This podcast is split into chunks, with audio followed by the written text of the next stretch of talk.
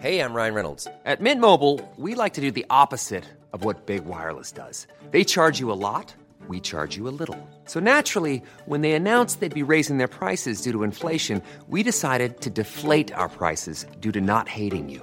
That's right. We're cutting the price of Mint Unlimited from $30 a month to just $15 a month. Give it a try at mintmobile.com slash switch. $45 upfront for three months plus taxes and fees. Promo rate for new customers for limited time. Unlimited more than 40 gigabytes per month. Slows. Full terms at mintmobile.com.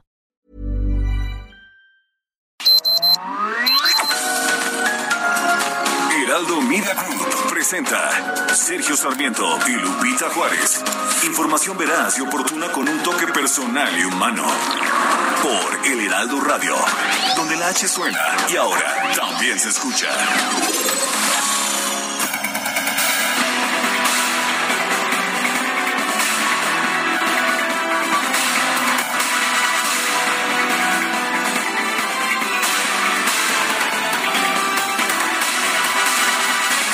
Hoy el presidente de la República inaugurará el Aeropuerto Internacional Felipe Ángeles, el AIFA, uno de los proyectos insignia de su gobierno.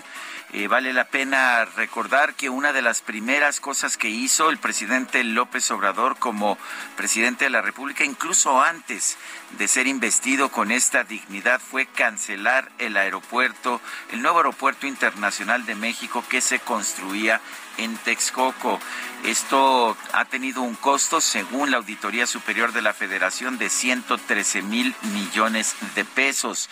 Por otra parte, eh, emprendió la construcción de un nuevo aeropuerto, más bien de una ampliación de la base aérea de Santa Lucía, una ampliación con dos pistas adicionales que permiten operaciones simultáneas. En un principio el costo de este proyecto iba a ser de 75 mil millones de pesos. Eh, había subido la última vez que, que, pudimos ver, que hubo cifras oficiales a 89 mil millones de pesos.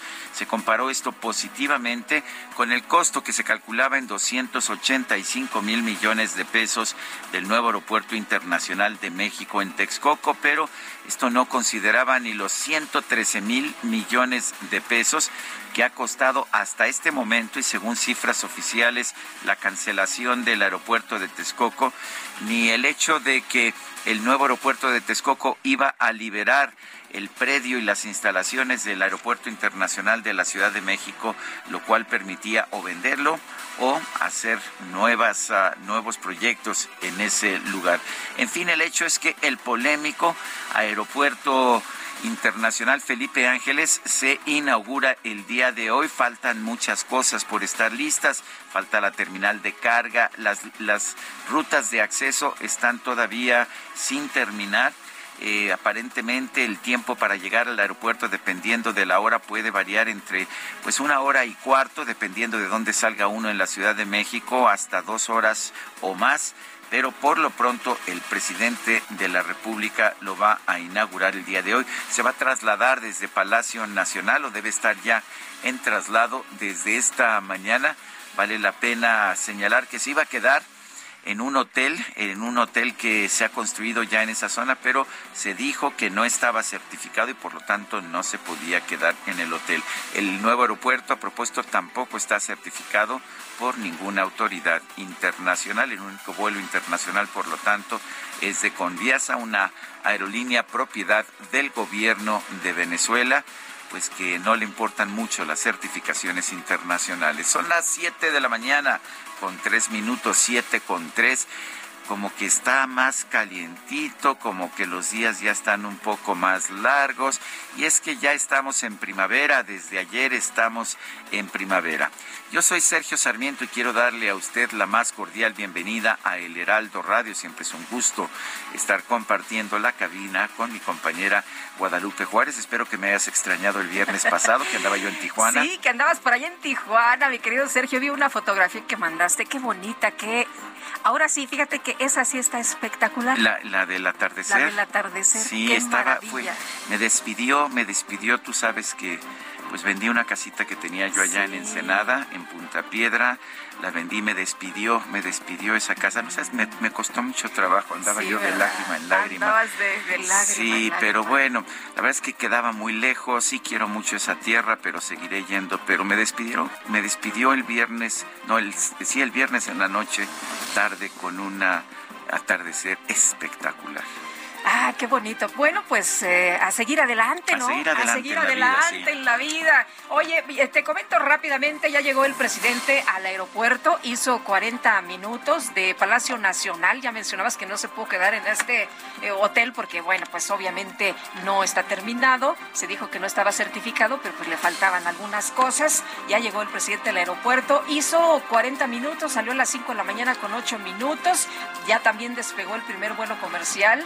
Eh, a, Villahermosa, allá en Tabasco. El de Aeroméxico. Ya llegaron el de Aeroméxico. Que ya le torcieron el brazo. Aeroméxico había dicho en un principio pues que no podía porque todos sus vuelos tenían conexiones. Pero bueno, pues al finalmente, al final ahí está. Y eh, también eh, ya llegó el gabinete. El canciller Marcelo Ebrard escribió rapidísimo, mandó un video en su cuenta de Twitter, ya sabes, y bueno, ahí andaba narrando y dijo que el aeropuerto quedó espectacular. Y también, bueno, el presidente ayer dijo que los conservadores nos van a seguir haciendo lo que el viento a Juárez, ¿no? Por si alguien quiere eh, seguir dando lata, pues ahí está lo que dijo con motivo del, del eh, natalicio de don Benito Juárez, porque pues si hoy es puente, si hoy hay puente, pues tiene que haber una razón, ¿no? Que no se nos olvide. Oye, y bueno, también les quiero comentar información que tiene que ver con eh, un accidente aéreo esta mañana en China. Se habla de 133 personas que iban a bordo y no se sabe si hay sobrevivientes. No se ha dado información hasta este momento. En otras cosas, rápidamente, el consejero presidente del Instituto Nacional Electoral, Lorenzo Córdoba, desmintió que ese organismo se niegue a promover la participación ciudadana en, la en esta consulta de revocación de mandato que se va a llevar a cabo, como ustedes saben, el próximo 10 de abril.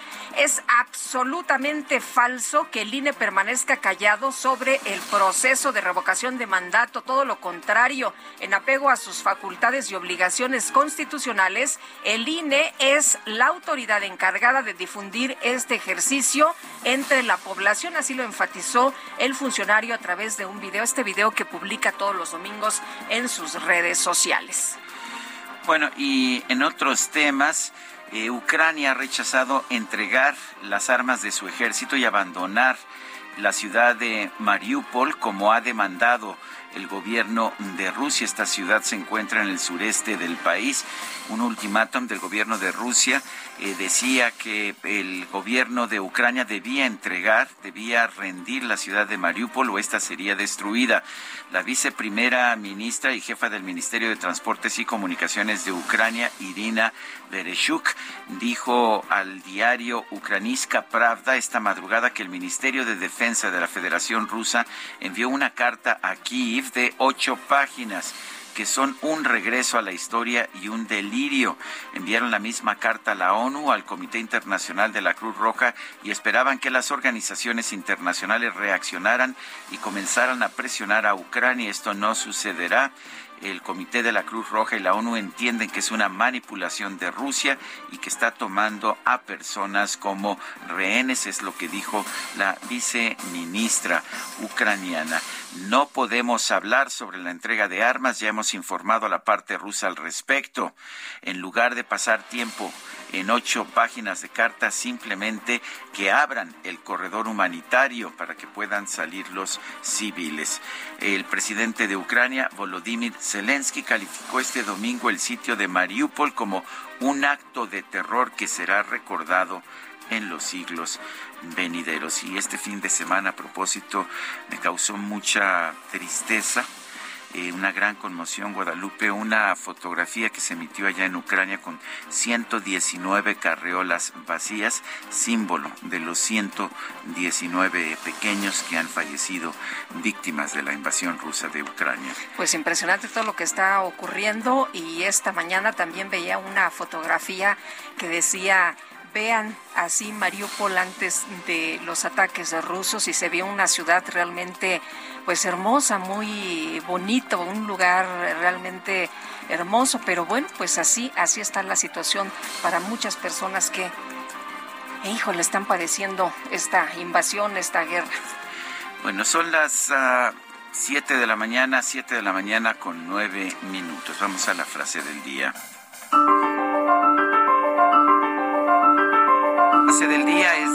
Presidente de la República, la pronunció el primero de diciembre de 2018, en su primer día como presidente de México. En tres años estará funcionando Me Canso Ganso, además del actual, el nuevo aeropuerto de la Ciudad de México, con dos pistas adicionales en Santa Lucía. Sí, Andrés Manuel López Obrador.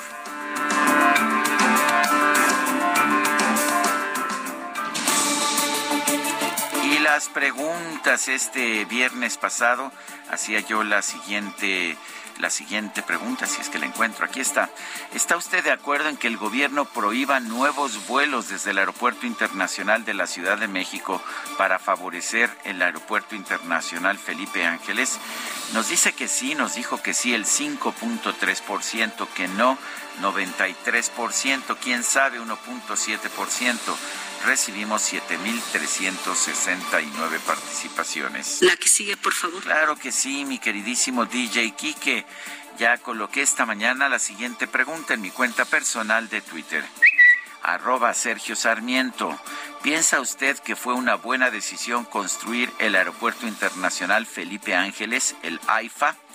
Nos dice que sí hasta este momento 5.2%, que no 90.6%. Todavía no sabemos 4.2%. En 45 minutos hemos recibido 1.094 votos. Las destacadas del Heraldo de México. Por supuesto. Por eso vienen tan primaverales. Claro, buenos y primaverales días, Itzel González. Lupita Sergio, queridos destacalovers. Bienvenida a la primavera, bienvenido lunes de puente. ¿Cómo va tu puente? Híjole, trabajando como debe de ser, como todos ustedes. Híjole, toda la producción, nadie descansó, todos trabajando al tope de rendimiento porque pues la inauguración del aeropuerto no se va a cubrir solita y la información no se va a dar solita. Así que nosotros en vivo como todos los días, lunes 21 de marzo del 2022, por supuesto con muchísima información que se publica esta mañana en el Heraldo de México, así que comenzamos con las destacadas. En primera plana, efecto de la niña en sequía 66% de México. Las zonas con niveles de sequedad anormal a extrema aumentaron en los dos primeros meses de 2022 país, revocación de mandato, decretazo causa lluvia de juicios. Un centenar de recursos legales está en el Tribunal Electoral por propaganda gubernamental en veda electoral. Ciudad de México, cambio climático, la sequía nos afecta. Falta de agua obedece a las altas temperaturas en el centro del país. Esto lo dice Claudia Sheinbaum estados, zonas arqueológicas abren por la primavera. Autorizan ingreso en 138 centros. Teotihuacán, Tulum y Chichen Itza, los favoritos. Orbe, coronavirus, China endurece las medidas, presenta un alza de casos, además registró dos muertes en más de un año. Meta clásico español, español, baile culé, el Barça golea de visita al Real Madrid para romper una racha de seis duelos sin derrotar al odiado rival. Y finalmente, en mercados, medida riesgosa, subsidio a gasolina, beneficio político. El CESP dijo que el control de costos es rentable para la directriz del gobierno. Sergio Lupita, amigos, hasta aquí las destacadas del Heraldo. Feliz lunes. Igualmente, Itzel, muchas gracias. Muy buenos días. Bueno, son las, uh, las 7 de la mañana, 7 de la mañana con 13 minutos y ha llegado el momento de ir al resumen con lo más importante. No sé si lo tengas tú, Guadalupe. Ya lo tengo listo y si quieres empezamos. No lo tengo todavía. Vamos a empezar contigo, Guadalupe pues hoy es lunes. Hoy es 21 de marzo de este 2022 y así está México y así está el mundo. Esta mañana el presidente López Obrador va a encabezar una ceremonia para inaugurar el nuevo aeropuerto internacional Felipe Ángeles con alrededor de 1.400 invitados. Algo sencillito, ¿eh? Algo sencillito. 1.400 invitados nada más. Una foto oficial del evento y los primeros despegues desde esta terminal aérea. Se dijo que no iba hablar el presidente porque hay veda. Pero bueno, vamos a estar ahí muy atentos. Hoy será la mañanera desde ese lugar y que ya empezó de hecho ya la mañanera. empezó, sí. y tienes ahí ya la información. Sí, ya tengo aquí en mi teléfono porque apenas está llegando a mi computadora. Pero en fin, el presidente municipal de Catepec, Estado de México, Fernando Vilchis Contreras, informó que desde este domingo se puso en marcha un operativo con más de 1.300 policías con motivo de la inauguración del nuevo aeropuerto de Santa Lucía. De los más modernos del mundo. Vimos ahí que decía uno de los generales que le mostraba al presidente los avances de la obra y ya la obra prácticamente concluida, de acuerdo con este documental de Pigmenio Ibarra que pues ya sabes, se dio a conocer, se soltó este fin de semana. La Coordinadora Nacional de Protección Civil, Laura Velázquez, aseguró que el programa interno de protección civil del Aeropuerto Internacional Felipe Ángeles sí cumple con lo establecido en la Ley General de la materia. La Secretaría lo que, lo que no cumple es que no tiene certificación inter, internacional. Eso sí vale la pena señalarlo. Eh, no es obligatoria la certificación internacional, pero pues uh, uno podría pensar que dada la polémica del aeropuerto se habría buscado esta certificación internacional. La Secretaría de Agricultura y Desarrollo Rural asignó a 80 oficiales para que realicen tareas de inspección en el Aeropuerto Internacional Felipe Ángeles a fin de evitar la entrada de plagas y enfermedades a nuestro país. Son creo que ocho vuelos diarios, 80 oficiales, eh, 10 por cada vuelo. Pues se, seguramente. Oye, ¿y en el Aeropuerto Internacional de la Ciudad de México cuántos son? Como 800, ¿no? No sé, no conozco el número de, de agentes. Eh, no, no, no, eh, vuelos. Ah, vuelos, eh, vuelos diarios vuelos en la diarios. Ciudad de México, sí, más de 800. Sí, como 890. La jefa de gobierno de la Ciudad de México, Claudia Sheinbaum, celebró que el gobierno federal haya concluido la construcción del aeropuerto de Santa Lucía. Denunció que el expresidente Enrique Peña Nieto buscaba cerrar el aeropuerto de la Ciudad de México para desarrollar un proyecto inmobiliario. Imagínate. Qué feo, ¿verdad? Qué feo, qué malo. Dinero que hubiera entrado a las arcas del gobierno, Sí. porque el, el terreno es del gobierno. Inversiones, empleos, en fin, pero pues esto... Eso no se hace en No. un gobierno de izquierda. Pero vamos a escuchar a la jefa de gobierno. Porque no hay que olvidar, porque a veces los problemas que hemos vivido con la pandemia y otros hacen que se nos olvide. Que antes querían cerrar el aeropuerto internacional de la Ciudad de México y convertirlo en un nuevo Santa Fe. Imagínense con la cantidad de problemas de agua, drenaje que de por sí tenemos, lo que hubiera sido este desarrollo inmobiliario para beneficio pues de los que más tienen y en realidad querían hacer un aeropuerto en Texcoco, una zona de grandes hundimientos que iba a estar hasta el 2025 y que además implicaría cerrar el aeropuerto internacional de la Ciudad de México. Bueno, en realidad el proyecto de qué hacer con el viejo aeropuerto internacional de la Ciudad de México se dejó abierto para que el nuevo gobierno escogiera qué hacer con él, si quería hacer centro comercial, si quería hacer un desarrollo para generar empleos o si quería hacer universidades. Esto estaba abierto, la decisión le tocaba al nuevo gobierno porque los terrenos del Aeropuerto Internacional de la Ciudad de México y las construcciones son propiedad del gobierno. Pero bueno, durante su gira de trabajo por Oaxaca, el presidente López Obrador encabezó un acto conmemorativo por el natalicio de Benito Juárez. El mandatario anunció la construcción de un camino que siga la ruta que tomó Juárez de Guelatao a la capital del estado. El camino que él eh, siguió para ir a Oaxaca cuando se fue a estudiar y a trabajar a Oaxaca, porque es todo un símbolo de cómo eh, con el esfuerzo con el deseo de superación se puede salir adelante. Él nos dio ese ejemplo también. Entonces sería extraordinario tener ese camino, una vereda nueva, bien construida, para caminar, para correr, para la bicicleta. Bueno, no le veo ningún sentido a Pues, esta ruta, pero... Pues no, a ver, los caminos se hacen so- con decisiones de ingenieros, con decisiones de por dónde es mejor llevar el, esta, este camino, esta carretera. Si el eh, propósito es seguir la senda que alguien en el siglo, principios del siglo XIX siguió, pues no necesariamente va a resultar un camino que sea de utilidad en la actualidad. Sería pues quizás un desperdicio de recursos, porque dudo que eh, Benito Juárez haya seguido una, una ruta pues diseñada por ingenieros para tener eh, el mejor lugar con el mejor subsuelo para construir un camino. Uno de los héroes del presidente López Obrador, Benito Juárez, que por cierto este fin de semana dijo, los conservadores nos van a seguir haciendo lo que el viento Juárez y contó una anécdota de Juárez Niño, ¿no? Que dijo que vino un viento muy fuerte, que pues él para evitar este viento tan fuerte se acostó y entonces ya no le hizo nada. Así él, los conservadores le van a seguir haciendo lo que el viento a Juárez. Bueno, por otro lado, el presidente de la República, Andrés Manuel López Obrador, prometió que va a continuar su encomienda al frente del país. Ah, pues no, que no puede decir esto que está diciendo, si así lo deciden los ciudadanos.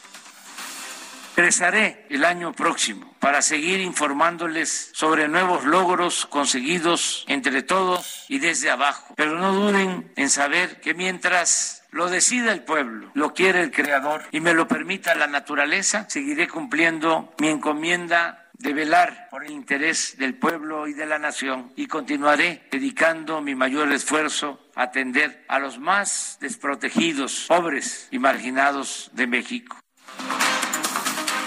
La sala especializada del Tribunal Electoral del Poder Judicial de la Federación determinó que el decreto que permite a los servidores públicos difundir información sobre la consulta de revocación de mandato no es aplicable para los procesos electorales en marcha. En otras palabras, el presidente, ni el presidente, ni los gobernadores pueden promover la consulta de revocación de mandato.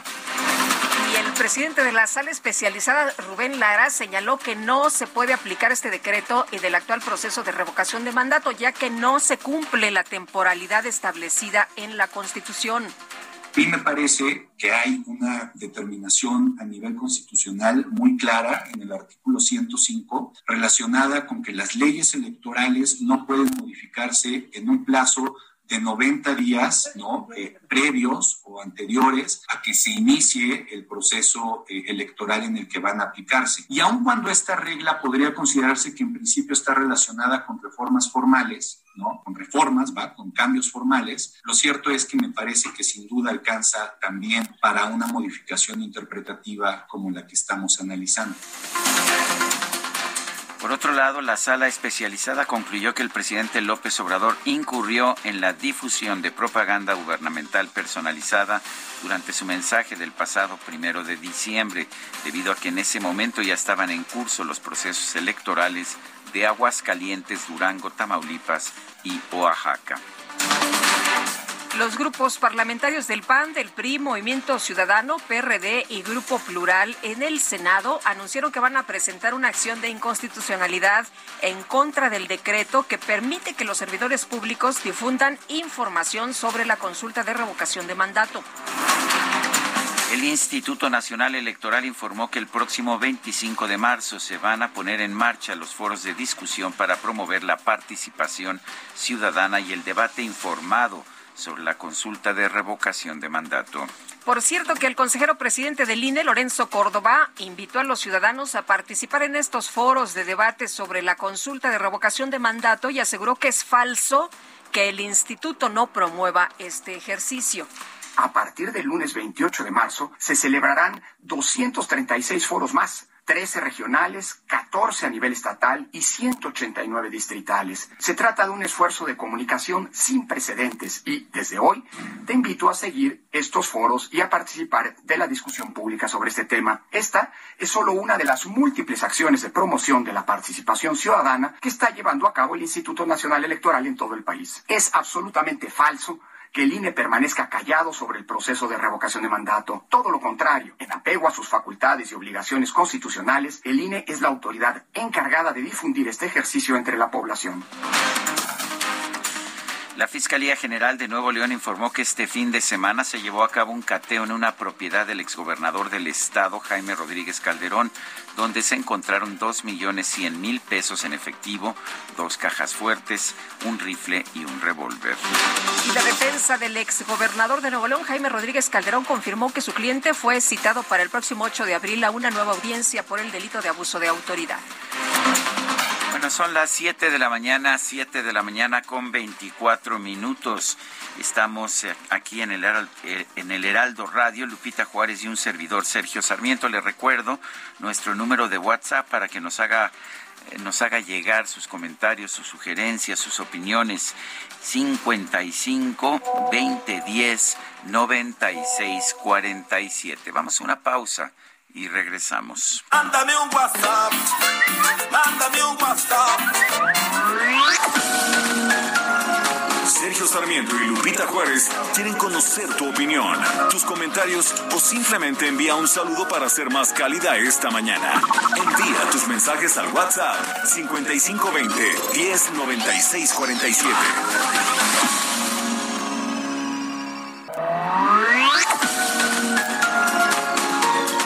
Continuamos con Sergio Sarmiento y Lupita Juárez por El Heraldo Radio.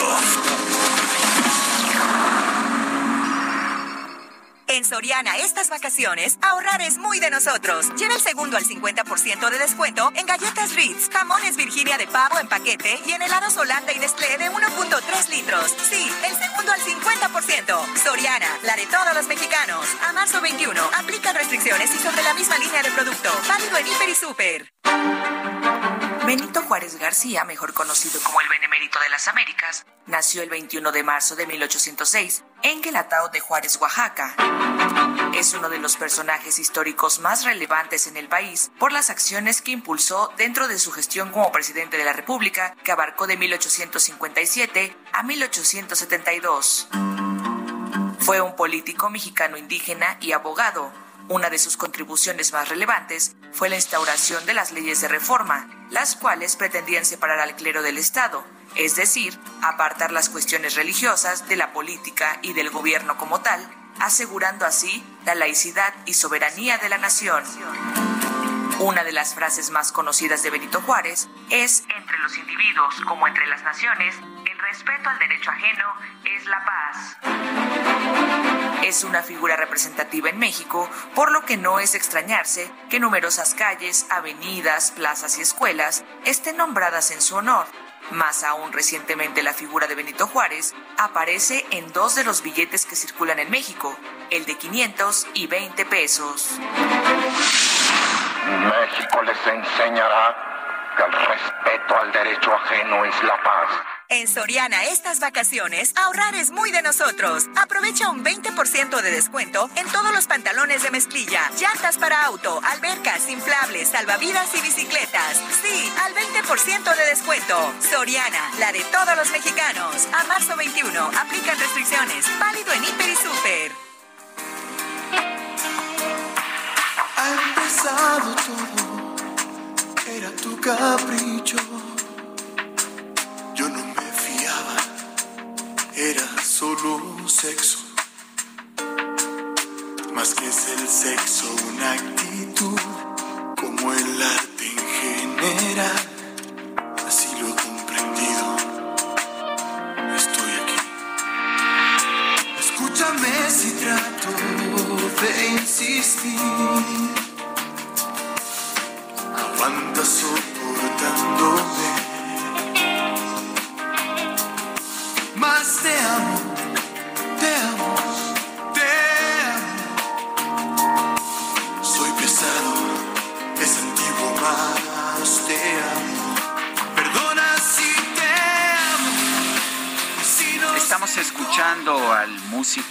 Sonorense, nacido en Hermosillo, Sonora, el 21 de marzo de 1979, Yair.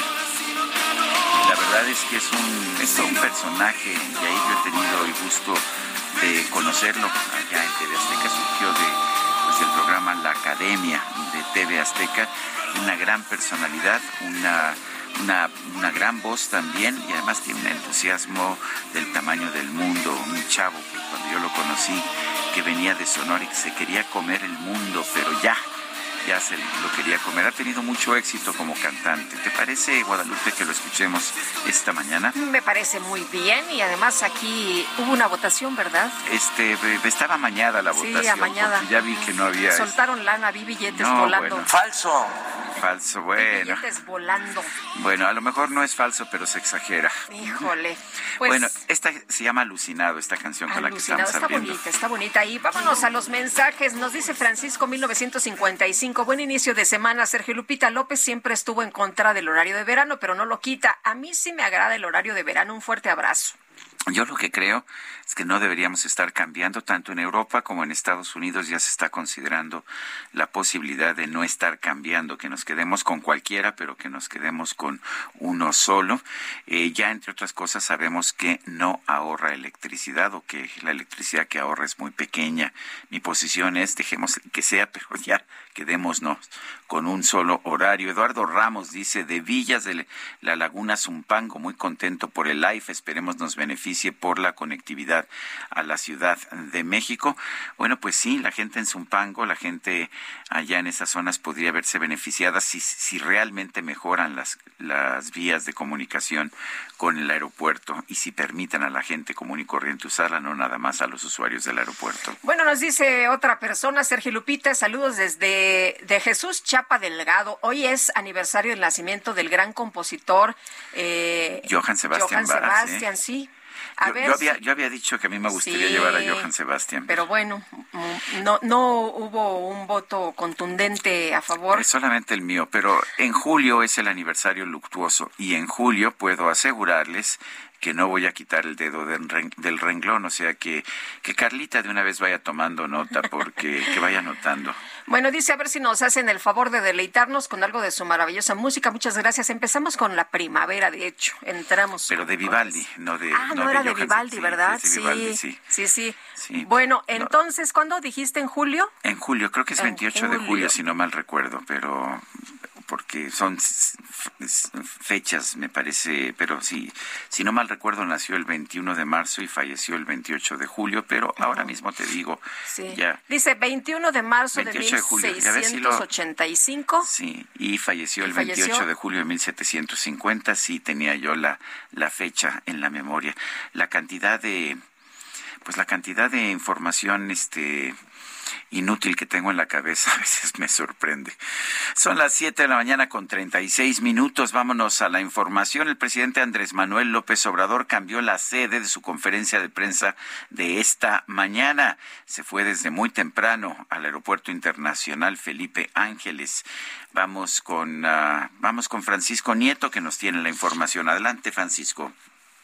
Sergio Lupita, ¿qué tal? Muy buenos días. Los saludo desde el aeropuerto internacional Felipe Ángeles, donde se está desarrollando en estos momentos la conferencia del presidente Andrés Manuel López Obrador. Esta conferencia ya inició con las preguntas eh, de los reporteros que acompañamos al presidente López Obrador, eh, pero antes el secretario de la Defensa Nacional, el general Luis Crescencio Sandoval, informó que a las 6.30 de la mañana despegó el primer vuelo comercial de este aeropuerto.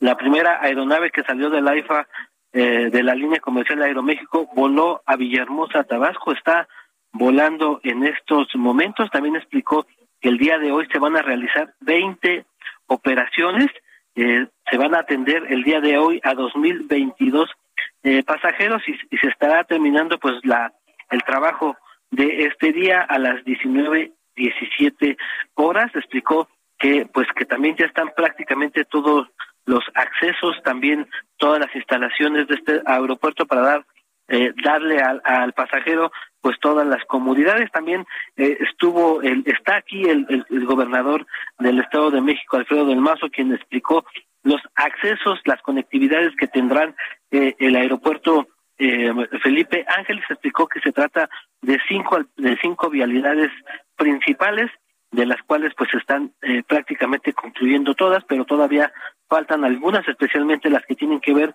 con el distribuidor vial que eh, eh, ingresa a, aquí a, al aeropuerto internacional. También habló de que ya está listo y que ya está funcionando el Mexibus. hoy inició operaciones. Se trata de 12 vehículos articulados que traerán a los pasajeros y a los trabajadores de este aeropuerto y empezará esta trayectoria desde Ciudad eh, Azteca en el Estado de México, en Ecatepec, para después llegar hasta acá, hasta Zumpango. Pues esto es parte de lo que se está eh, viviendo en estos momentos, en estas primeras horas de operación del aeropuerto Felipe Ángeles. Francisco, ¿te costó llegar al aeropuerto? Pues mira, eh, Lupita, nosotros nos citaron a las 3 de la tarde desde el Monumento a la Revolución y desde las 3 de la, de la mañana, perdón, del Monumento a la Revolución hicimos 45 minutos a la entrada de este aeropuerto, pero ya cuando ingresamos pues eh, fue más tardado porque eh, las inspecciones de los militares pues fueron eh, pues más tardadas y nos tardamos alrededor de una hora y media para llegar ya a, para ingresar en su totalidad a todo este aeropuerto pero a las tres de la, de la mañana pues no no hay absolutamente nada de, de, de, coches hay que pagar una caseta, la ruta... De 75 pesos tengo entendido cuesta la caseta. 58 pesos la caseta que, que, está en Ecatepec. Eh, también pudimos contar que hay 23 eh, vialidades o anuncios desde Buenavista hasta hasta hasta acá hasta hasta eh, Felipe Ángeles y bueno hay que ah, el recorrido fue insurgentes y después eh, nos incorporamos a la México Pachuca. La México Pachuca está libre, estaba libre en ese momento, los ocho carriles que dijo el presidente estaban funcionando y bueno, pues fue relativamente eh, rápido, pero bueno, hay que decirlo, fue a las tres de la mañana. Bueno, el primer vuelo salió a las 6.30 de la mañana. Los pasajeros deben haber tenido que llegar a las 4.30, si son dos horas antes del vuelo. No sabemos cuántos pasajeros iban en el vuelo, ¿verdad? No, el detalle de cómo va el vuelo que en estos momentos eh, eh, va rumbo a Villahermosa aún no lo sabemos, lo están por compartir en estos momentos por parte de la Sedena, pero a las 11 de la mañana inicia la, la inauguración formal de este aeropuerto con la llegada de vuelos provenientes de Tijuana, vuelos provenientes de Guadalajara, vuelos provenientes también de Monterrey y viceversa, también habrá vuelos que saldrán hacia Monterrey y que saldrán hacia Cancún. Oye, Francisco, el presidente dijo que no iba a hablar en la inauguración. ¿Sabes si, si esto se mantiene así? Porque dijo, bueno, pues está la veda, pero con este asunto de que eh, se, se ha señalado en el diario oficial que sí pueden hablar, pues a lo mejor sí habla, ¿no? Hasta el momento se mantiene, como lo adelantó él mismo, de que no participaría, que estaría hablando la jefa de gobierno de la Ciudad de México, Claudia Sheinbaum, que estaría hablando el gobernador del Estado de México, Alfredo del Mazo, y bueno, que estaría hablando también el secretario de la Defensa, el general Luis Crescencio Sandoval. Hasta ahorita se mantiene ese orden del día, pero bueno, esto puede cambiar porque pues el presidente también se puede animar y ya hablar, porque pues ya se lo permite también parte de las leyes, eh, de las reformas que se hicieron en el Congreso. Francisco Nieto, gracias, gracias por toda esta información. Muy buenos días. Igualmente, muy buenos días. Y Gerardo Galicia, desde la IFA. ¿Qué tal, Gerardo? Muy buenos días. Cuéntanos.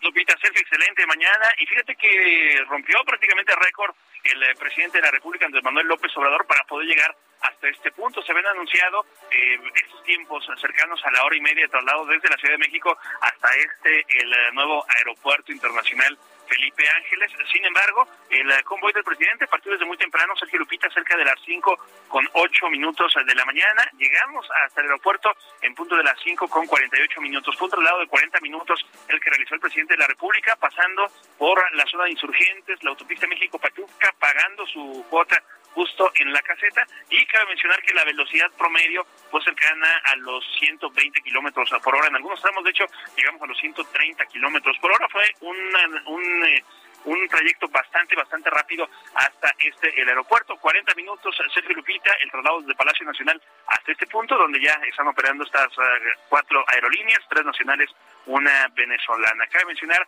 que todavía se están realizando eh, el evento justo en esta en la parte alta del aeropuerto internacional Felipe Ángeles en la parte baja sí ya vemos algunas personas caminando incluso con sus maletas de viaje esperando poder abordar su vuelo en los próximos minutos por lo pronto el reporte y vamos a seguir muy pendiente muy bien muchas gracias hasta luego Gerardo muy buen día Y vamos ahora a Circuito Interior. Ahí se encuentra nuestro compañero Mario Miranda. Adelante, Mario. ¿Qué tal, Sergio Lupita? Muy buenos días. Pues informarles a los amigos automovilistas que encontrarán buen avance en Insurgentes Norte de la raza a Reforma en ambos sentidos. El circuito interior de la raza a Marina Nacional con buen avance. En el sentido opuesto de la calzada México-Tacuba a la raza ya encontraremos tráfico. En la calzada México-Tacuba al, circuito a Insurgentes con carga vehicular. Y finalmente la avenida Hidalgo el eje central a reforma con buen avance. Sergio Lupita, seguimos pendientes. Gracias, muchas gracias Mario. Son las 7 de la mañana con 44 minutos. En Soriana estas vacaciones, ahorrar es muy de nosotros. Lleva el segundo al 50% en higiénicos Regio, detergentes más color, pañales Kidis y Huggy Supreme, bloqueadores, cremas depilatorias y desodorantes Axe, Rexona y Dove. Soriana, la de todos los mexicanos. A marzo 21, aplican restricciones y sobre la misma línea de producto. Válido en Hiper y Super. Bueno, seguimos con la información, por supuesto, lo más importante esta mañana. Y resulta que la Suprema Corte de Justicia de la Nación admitió a trámite una controversia constitucional presentada por el presidente de la mesa directiva de la Cámara de Diputados, Sergio Gutiérrez Luna, en contra de un acuerdo del INE por el que pide retirar propaganda gubernamental durante el proceso de revocación de mandato. Vamos a platicar con Francisco Burgoa. Él es abogado constitucionalista y catedrático de la Facultad de Derecho de la UNAM, de la máxima Casa de Estudios. Francisco Burgoa, ¿qué tal? Muy buenos días. Muy buenos días, Lupita y Sergio. Buenos días. Pues eh, platícanos, Francisco, cómo ves esta, pues esta decisión de eh, Moreno, esta decisión de Sergio Gutiérrez Luna de llevar ante la Suprema Corte este tema. Pues me parece increíble, porque hay que tener en cuenta que Morena y sus aliados en el Congreso aprobaron la reforma constitucional que permite que permitió ya incorporar la figura de la revocación de mandato y posteriormente ellos aprobaron la Ley Federal de Revocación de Mandato. Y dentro de esta reforma constitucional y dentro de esta ley que regula la revocación de mandato claramente aprobaron que el INE y los organismos públicos locales electorales en el país son los únicos que deben de promover la participación ciudadana, los únicos.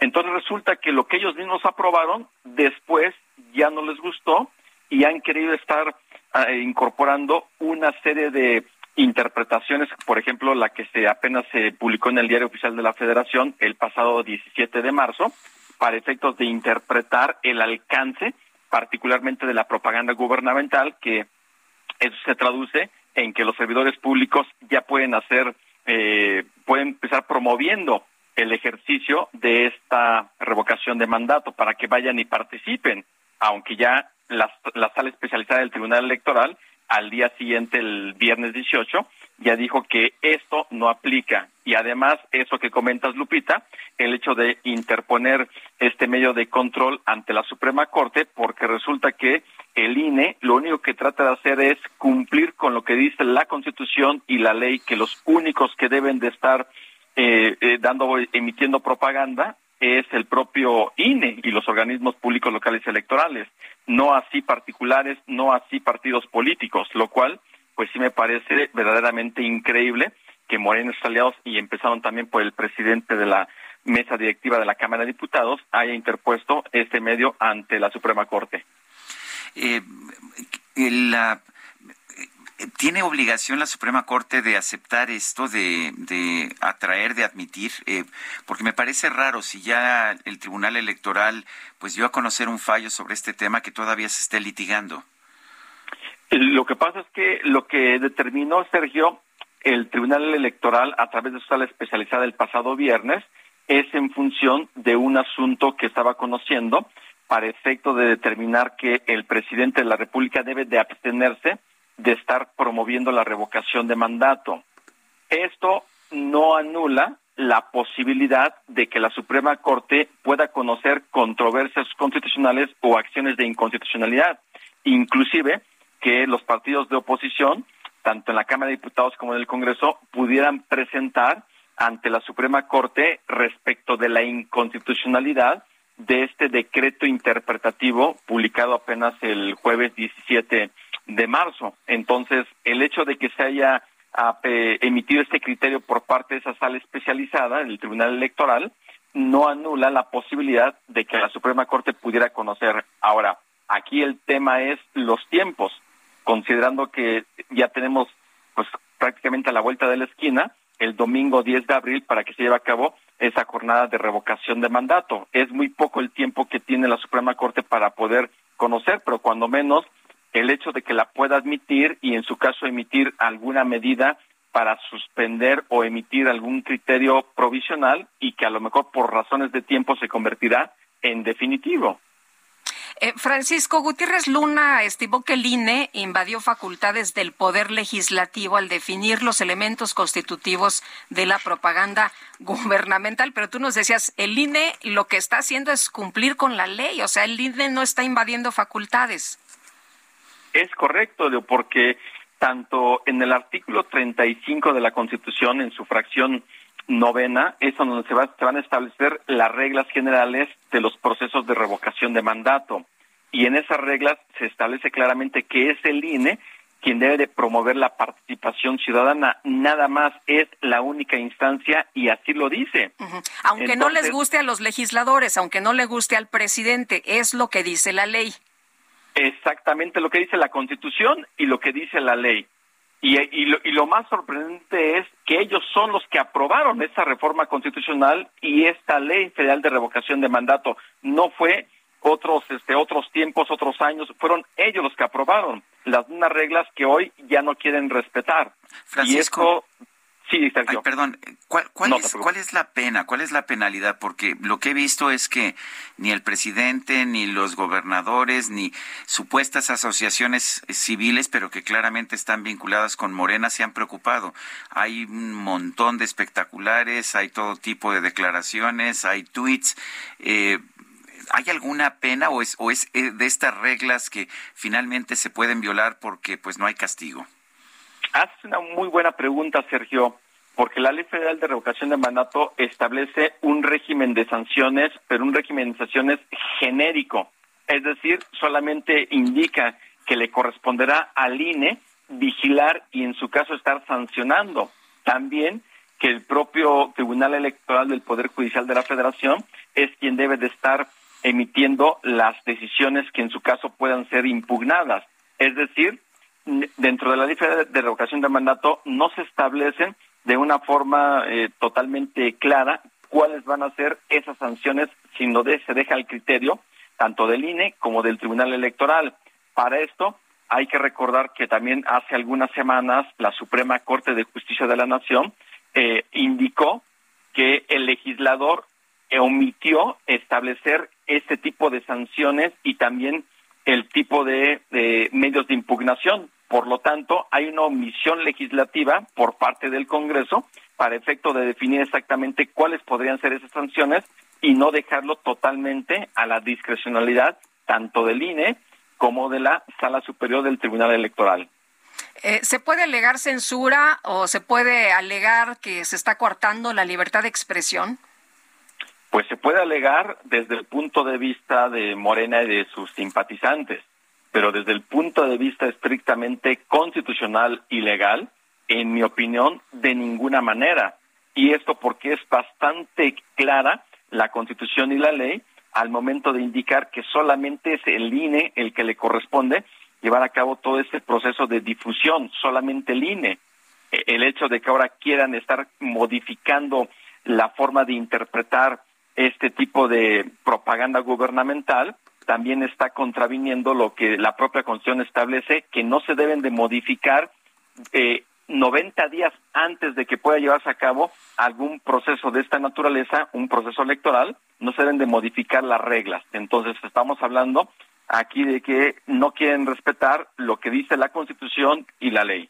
Francisco Burgoa, muchas gracias por conversar con nosotros esta mañana. Muy buenos días.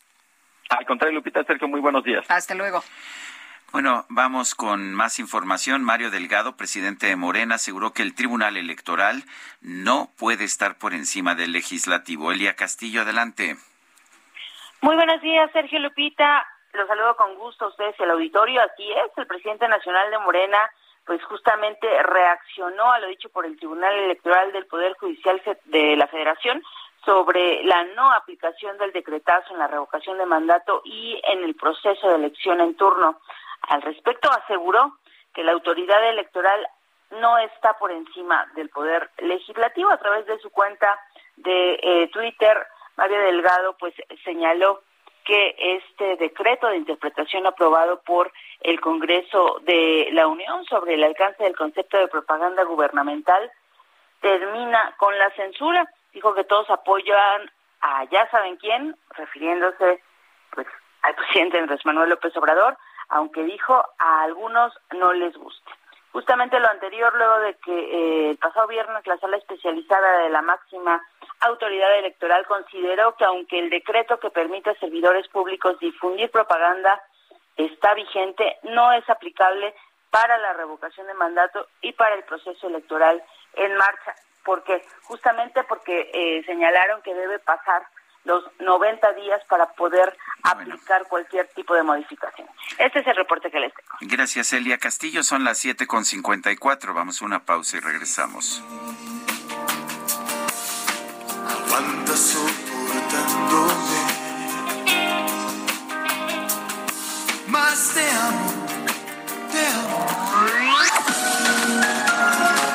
Sergio Sarmiento y Lupita Juárez quieren conocer tu opinión, tus comentarios o simplemente envía un saludo para ser más cálida esta mañana. Envía tus mensajes al WhatsApp 5520 109647.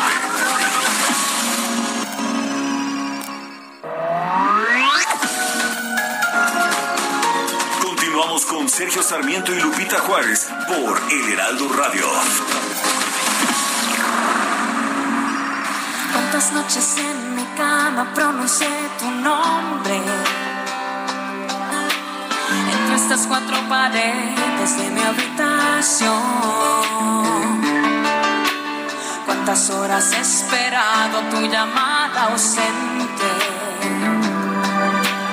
O tu voz arrepentida en el contestador calladas cuando entre tus brazos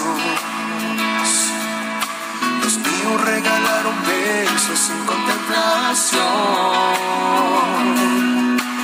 Cuántas tardes nos comíamos a besos, cuántas, tantas como días hacen que te fuiste amor. No hay que mirar atrás, pues estoy luchando el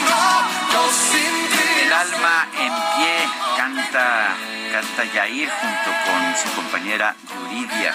Los dos surgieron de la academia TV Azteca. El alma en pie. Estamos escuchando a Yair hoy, que cumple años. Tenemos mensajes, dice eh, una persona desde Querétaro, Rodolfo Contreras, exitosa semana. La terca realidad nos muestra que el capricho de cancelar el nuevo aeropuerto y construir el AIFA ha resultado muy costoso y se logrará una menor operatividad. Solo resta esperar que no tengamos una tragedia aérea y el riesgo es muy alto, es lo que nos comenta Rodolfo Contreras. Y nos dice otra persona, eh, Sergio Lupita, feliz lunes. Yo los escucho aquí en Chicago. Soy Ambrosio Baena. Gracias a nuestros amigos que nos escuchan allá en los Estados Unidos, eh, gracias a la colaboración de Now Media, me mandó, eh, me mandó la gente de Now Media un Juan Guevara, ¿no? nos, mandó, un video. un video precioso, realmente espectacular.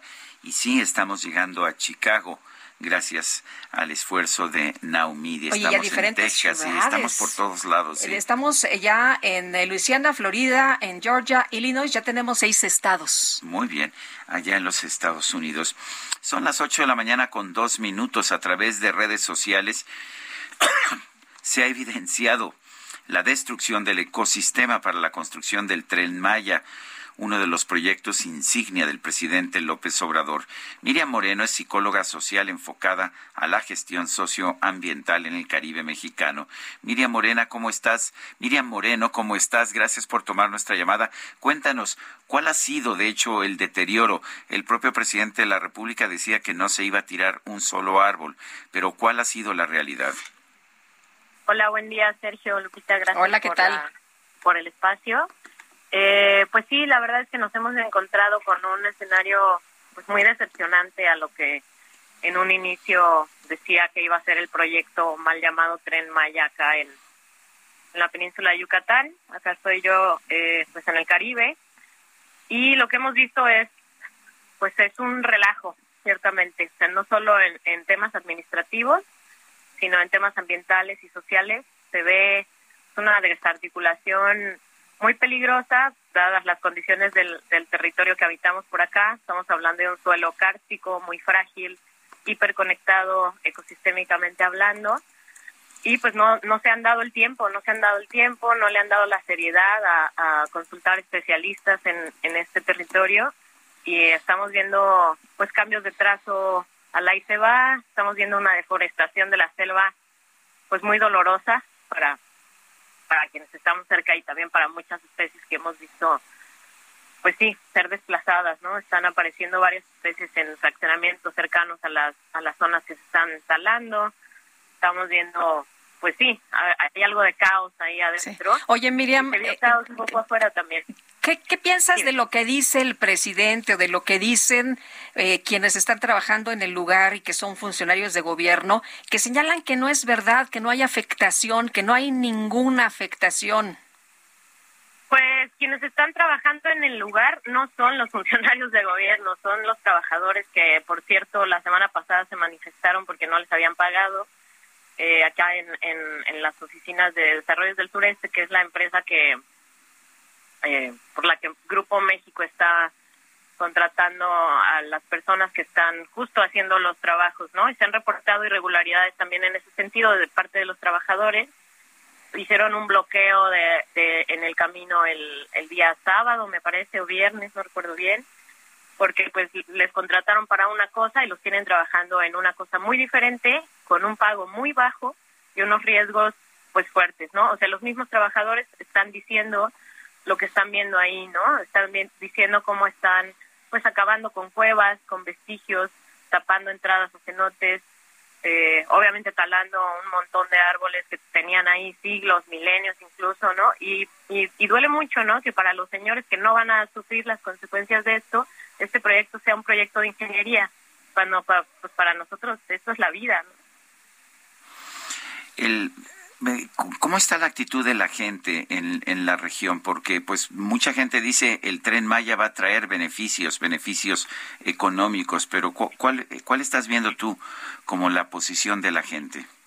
Pues acá yo creo que nos estamos estamos siendo cada cada vez más quienes estamos preguntando pues beneficios para quiénes, ¿no? O sea, al final del día eh, los señores que llegan y, y deforestan, devastan la, la selva, eh, pues no se van a quedar a ver ¿no? Las, las implicaciones que trae esto. O quizá, quizá van a pasar y rapidito en el tren, ir a algún hotel e, irse a su casa, ¿no? Entonces, quienes estamos acá, lo malo fue que desde el principio hay una transparencia nula en el proyecto. O sea, quienes hemos estado muy cerca de esto, los compañeros Maya lo sabrán decir muy bien, ¿no? O sea, ellos tienen eh, tres amparos, bueno, más de tres amparos interpuestos en tres de los tramos tienen suspensiones definitivas ya aprobadas por, por juzgados federales y bueno, buena parte de sus demandas es no ha habido la transparencia, ¿no? No hemos, no hemos tenido el acceso a la información que tenemos al que tenemos derecho como ciudadanas, ¿no?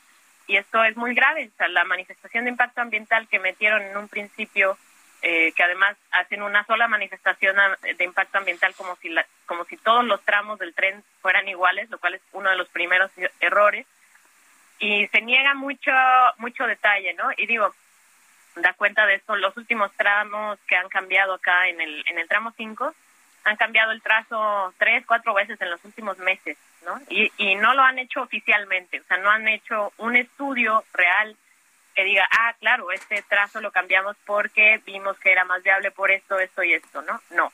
En un inicio llegaron, talaron los árboles del, del camellón de la carretera federal que eran los, los más obvios, pero también talaron los de las laterales, que era por donde iban a ampliar la carretera cuando el tren iba a pasar por en medio.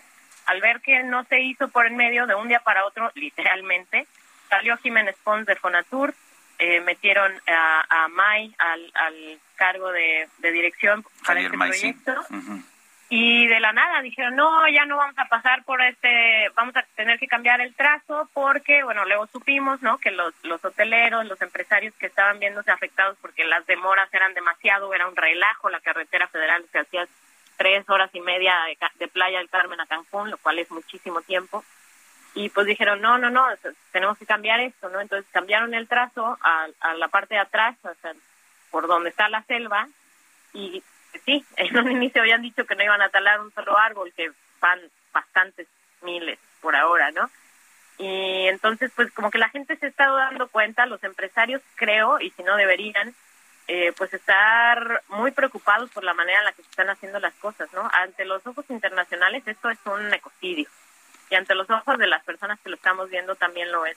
Lo que me extraña es que las personas sigan defendiendo un proyecto indefendible, ¿no? En un, en un inicio uno de los argumentos era que era un proyecto de movilidad. De manera que si estabas en Cancún y tú vivías en Tulum o al revés, pues podías trasladarte. Ciertamente se le ha dado mucho espacio al, al automóvil particular. El tipo de desarrollos que promueven, que son privatizantes, son fraccionamientos cerrados de, de mucho lujo, usan muchísimos coches. Por supuesto que la carretera eventualmente iba a ser insuficiente, pero ahora ni siquiera el argumento de la movilidad es como muy defendible porque pues mandaron el, el trazo del tren a una vía que no existe. Eso significa que la presión urbana que ya era bastante en los municipios que están en, en este tramo, en el, en el tramo 5, pues la presión urbana hacia la selva va con todo, ¿no? Fuimos a ver, eh, bueno, más bien hemos estado viendo la, la zona cero y es impresionante, ¿no? Pareciera que tuvieran todo listo, o sea, ya hay fraccionadores en esos tramos y esto es una fragmentación ecosistémica muy, muy grave. Estamos hablando de cientos de especies protegidas que están viviendo en la selva y que fragmentando la selva y deteriorando eh, pues estas, estas, estos ríos subterráneos, estas conexiones hídricas que terminan en el, en, el, en el arrecife, en el mar Caribe, que ya de por sí está bastante devastado, esto es como el tiro de gracia. Y eso es muy difícil de explicarle a las personas que no viven acá y que no, no tienen, pues ahora sí que el privilegio de ver estos, estos lugares de primera mano. Muy bien. Es, es muy grave. Pues Miriam, te agradecemos que platiques con nosotros esta mañana. Muy buenos días. Muchas gracias. Hasta luego. A partir de hoy hasta el 3 de abril, las 32 entidades de la Federación están en color verde en el semáforo de riesgo epidémico del COVID-19. El doctor Francisco Moreno, Paco Moreno, es médico internista, infectólogo del Hospital ABC, lo tenemos en la línea telefónica. Paco, ¿cómo estás? Buenos días. Cuéntanos, ¿cómo ves esta decisión de poner todo el país en semáforo verde? Pues como las decisiones que se han ido tomando al eh, durante la pandemia. No parece ser más una medida política que una situación que se analiza de forma científica. Es real que están disminuyendo los casos, es real que eh, hay menos eh, nuevos contagios, pero la pandemia, sobre todo en México, siendo un país tan grande, se manifiesta y se presenta en forma asincrónica. Algunos lugares deben todavía de tener cuidado porque el número de contagios todavía está siendo alto. Creo que esto, como ha pasado durante todo el tiempo, eh, pues se dan eh, mensajes políticos y no mensajes científicos. Habrá que estar muy atento a ver cómo nos comportamos en los próximos días y ver que no hay un eh, aumento de casos, como ha sucedido en Europa, donde han tenido un comportamiento similar. Eh, Paco, ¿cómo ves en estos momentos quitar el cubrebocas en lugares abiertos? En lugares abiertos creo que la situación es mucho más controlable porque eh, sabemos que la dispersión del virus es más en lugares cerrados y cuando las personas están en, contacto cercano. El problema de un lugar abierto es que pueden decir, un estadio está abierto, entonces, pero el estadio abierto tiene muchísimas personas que van a estar conviviendo en forma muy cercana. Ahí es donde las situaciones pueden prestarse a tener diferencias. Sabemos que eh, una de las formas como se elimina el, el virus es en espacios cerrados, mal ventilados pero también el contacto cercano a una persona con otra. Entonces, si vamos a estar en lugares abiertos, pero va a haber una gran aglomeración, hay que tener mucho cuidado. Creo que eh, es buscarle cómo eh, decir, eh, podemos hacer todo y poniéndonos en riesgo de alguna forma. por otra parte, hay un cansancio de la población con las medidas de de separación con todas las medidas que se han tomado. Eh, ¿Qué están haciendo otros países del mundo? Pues sí, la fatiga de la pandemia que la han llamado en muchas partes del mundo. Eh, lo que están haciendo en algunos sitios es ir disminuyendo gradualmente las medidas de prevención. Ahora, en otras partes, por esa fatiga, el Reino Unido, por ejemplo, en el Reino Unido, si tú te contagias de COVID, ni, siquiera tienes que hacer aislamiento. Y lo que estamos viendo en Reino Unido, pues es un aumento de casos, eh, una proliferación de la variante de la subvariante B2 de Omicron, porque pues el virus no entiende esas medidas. Hay que seguirnos todavía cuidando en ciertas zonas, sobre todo si eres una persona vulnerable. ¿Por qué? Porque en México tenemos nada más el 65% de la población vacunada. La vacuna no se ha liberado y tampoco los medicamentos, porque pues no hay manera de conseguir medicamentos contra el virus, porque los tiene eh, con el candado de uso eh, de emergencia, entonces pues no se venden. Oye, en otros países se está pensando, de hecho, en la cuarta dosis. ¿Cómo ves aquí en México? Aunque se ha mencionado que no se contempló eh, la compra de, vacuna para cuarta dosis, ¿cómo ves esto? ¿Sí debería eh, realizarse? La cuarta dosis va a depender de qué tanto va a durar la pandemia todavía. Es decir, si cumplimos más de seis meses después de la tercera dosis y aún existe un gran contagio en la comunidad, entonces se va a que poner una cuarta dosis, porque en Estados Unidos lo van a empezar a hacer debido a que pues ya están cumpliendo seis meses desde la tercera dosis. Ahora, recordemos que México se tardó muchísimo en aplicar la tercera dosis. Eh, por ahí de diciembre, enero empezaron a aplicarla. Entonces, eso pues hace que la mayor parte de la población esté protegida ahorita. Desafortunadamente para México pareciera que la pandemia ya terminó, no hay vacunas para menores, eh, no se contemplan refuerzos, los rezagados tienen que ir a buscar en pues, lugares este, complicados para lograr vacunarse. Todo esto es resultado de una no liberación de la vacuna, de tener la vacuna totalmente centralizada y pues pareciera que es un arma de uso electoral. Eh, Paco, eh, el presidente ha dicho que las decisiones sobre la pandemia las tenían que tomar los científicos. No estoy muy seguro de que eso haya ocurrido. Pero si tú como científico, como infectólogo, tuvieras que tomar decisiones en este momento, ¿qué, ¿cuáles serían esas medidas que tomarías? La primera es eh, dejar de centralizar la vacuna. Creo que eso ayudaría muchísimo a la población la segunda es empezar a vacunar a menores entre 5 y 15 años, porque es un gran porcentaje de la población. Y tercera, tener modelos de vigilancia adecuados en donde se puedan hacer muchas pruebas en el, en el caso que empiecen a haber eh, contagios. La cuarta sería liberar los medicamentos, el monopinavir y el Paxlovid, que han demostrado que pueden evitar casos graves y, muertes por, por la enfermedad. Pero pues todo esto no se hace porque pues, todas las decisiones centralizadas las decisiones eh, vienen de una eh, única persona. Y creo que la quinta y la más importante, y que nunca se hizo durante la pandemia, es eh, meter al Consejo de Salubridad en las decisiones de salud.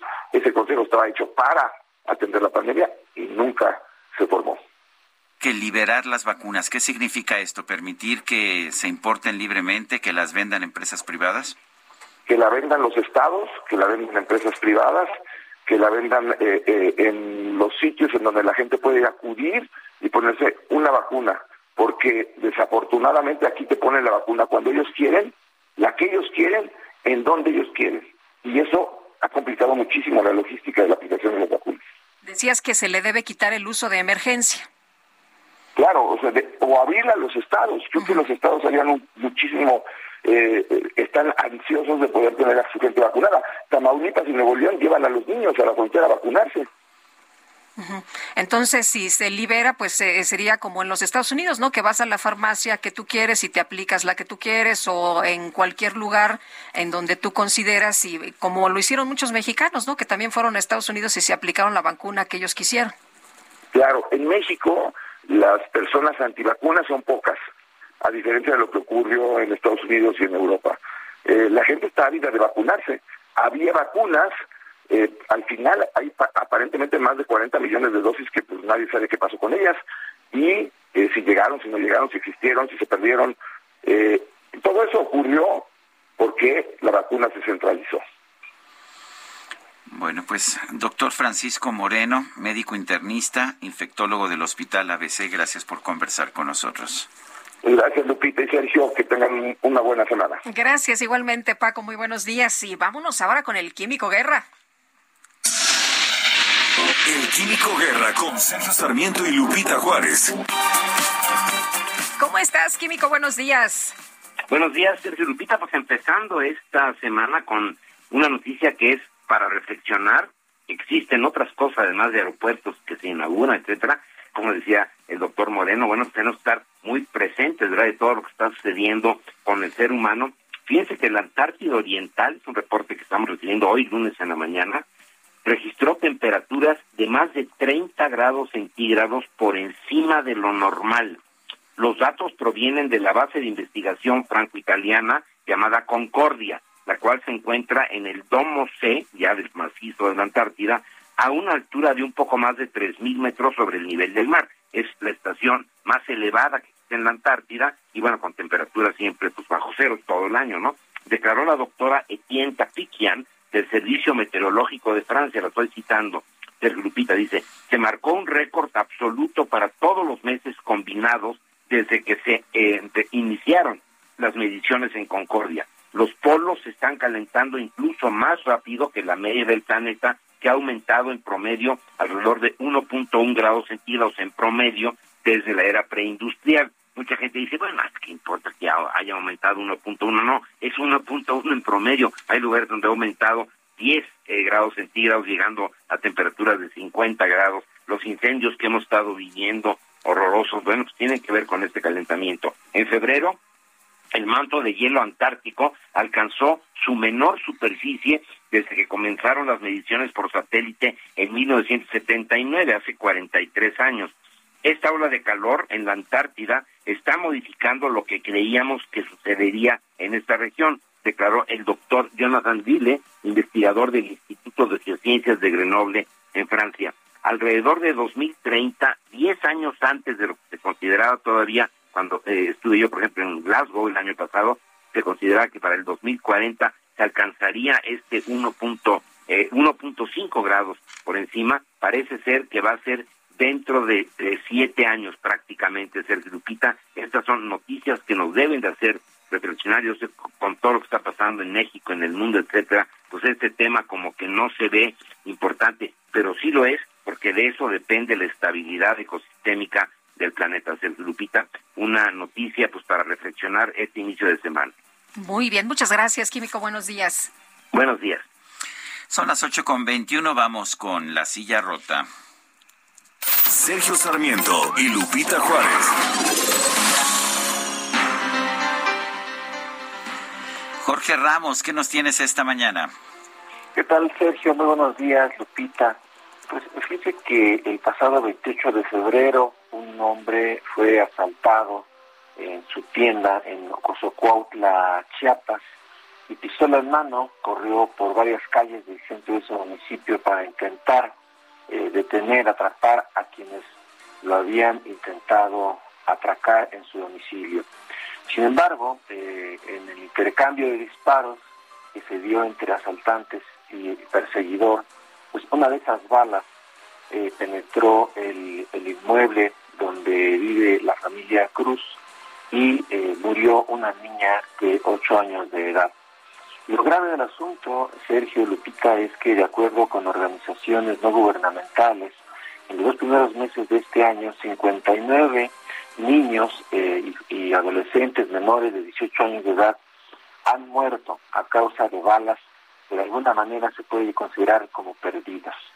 Y bueno, traemos la historia, los testimonios, porque no son los únicos casos, el único caso que relatamos en el estado de Chiapas y que lamentablemente se repiten por todo el país, Sergio. Pues Jorge Ramos, gracias por, por este reporte, este triste reporte. Fuerte abrazo. Gracias, fuerte abrazo, buenos días. Gracias, hasta luego Jorge, muy buenos días. Oye, fíjate que nos está presumiendo Marcelo Ebrard, del canciller, que el AIFA se construyó en dos años y cinco meses, que el eh, aeropuerto, sí, rapidísimo, es un tiempo récord, sin duda. El eh, Dulles de, de Washington eh, Cuatro años. El eh, de Buenos Aires, el Pistarini, cuatro años. El de Beijing, el Dashing, cuatro años. El de Incheon en Seúl, ocho años y cuatro meses. Pero estaba revisando, pues no lo bonito o lo feo de las terminales de los aeropuertos, que por cierto están muy bonitos. Ya eh, estuve viendo fotografías de los cuatro aeropuertos que refiere el canciller Marcelo Ebrard, que salen en un video Ándale, es severo. Y bueno, ahí te va. En un día normal de operaciones, nada más revisé el de Washington, ¿eh? En un día normal de operaciones, entre 1.800 y 2.000 vuelos operan en Dules eh, frente a los 1.000 o 1.200 de 2003. Sigue siendo la ruta de salida más utilizada para vuelos transoceánicos de la costa este de los Estados Unidos. Y bueno, pues ahí está las eh, operaciones. principalmente el aeropuerto de Dulles allá en Washington es la conectividad.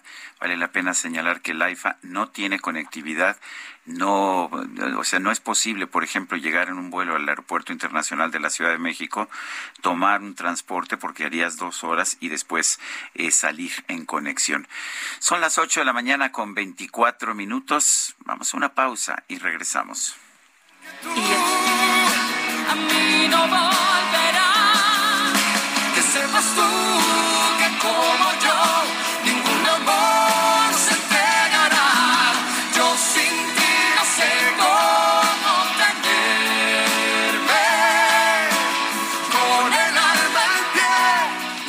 avión. Sergio Sarmiento y Lupita Juárez quieren conocer tu opinión, tus comentarios o simplemente envía un saludo para Millions of people have lost weight with personalized plans from Noom, like Evan, who can't stand salads and still lost 50 pounds. Salads, generally, for most people, are the easy button, right? For me, that wasn't an option. I never really was a salad guy. That's just not who I am. But Noom worked for me. Get your personalized plan today at Noom.com. Real Noom user compensated to provide their story. In four weeks, the typical Noom user can expect to lose one to two pounds per week. Individual results may vary. ser más cálida esta mañana. Envía tus mensajes al WhatsApp 5520 109647.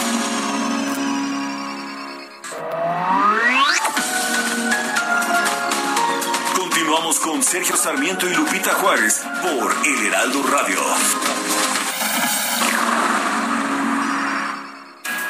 Jaque Mate con Sergio Sarmiento.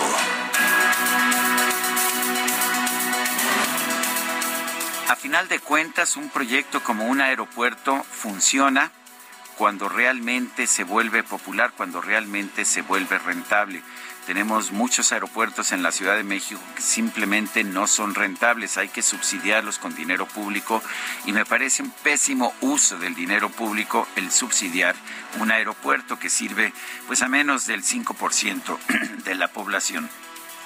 ¿Qué va a pasar con el nuevo aeropuerto internacional Felipe Ángeles de Santa Lucía? Pues eh, todo dependerá de si realmente se convierte en una opción.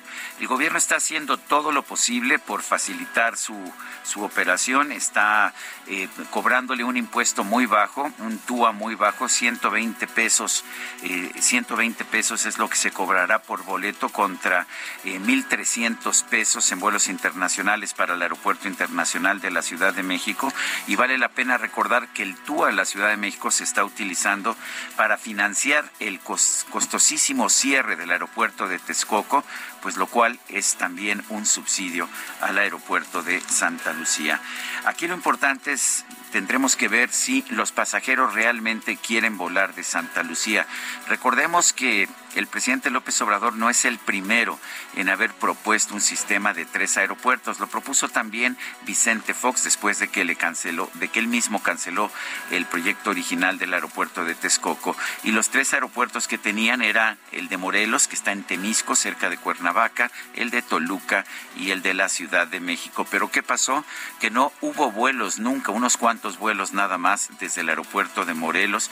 Toluca tuvo vuelos cuando el gobierno obligó a las nuevas aerolíneas, Volaris e Interjet, a volar desde Toluca, pero tan, tan pronto tuvieron oportunidad de irse a la Ciudad de México, lo hicieron. Yo espero que, pues que no veamos la misma situación en Santa Lucía.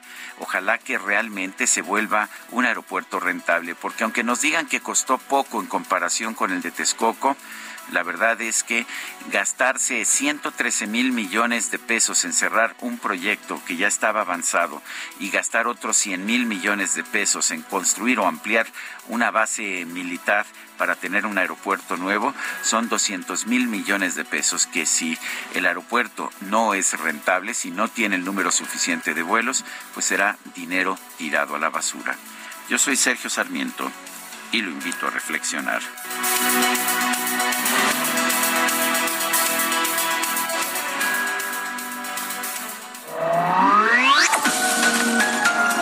Para Sergio Sarmiento tu opinión es importante.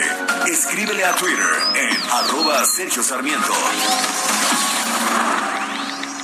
En Soriana estas vacaciones, ahorrar es muy de nosotros. Lleva el segundo al 50% de descuento en galletas Ritz, jamones Virginia de pavo en paquete y en helados Holanda y Nestlé de 1.3 litros. Sí, el segundo al 50%. Soriana, la de todos los mexicanos. A marzo 21, aplica restricciones y sobre la misma línea de producto. Válido en Hiper y Super.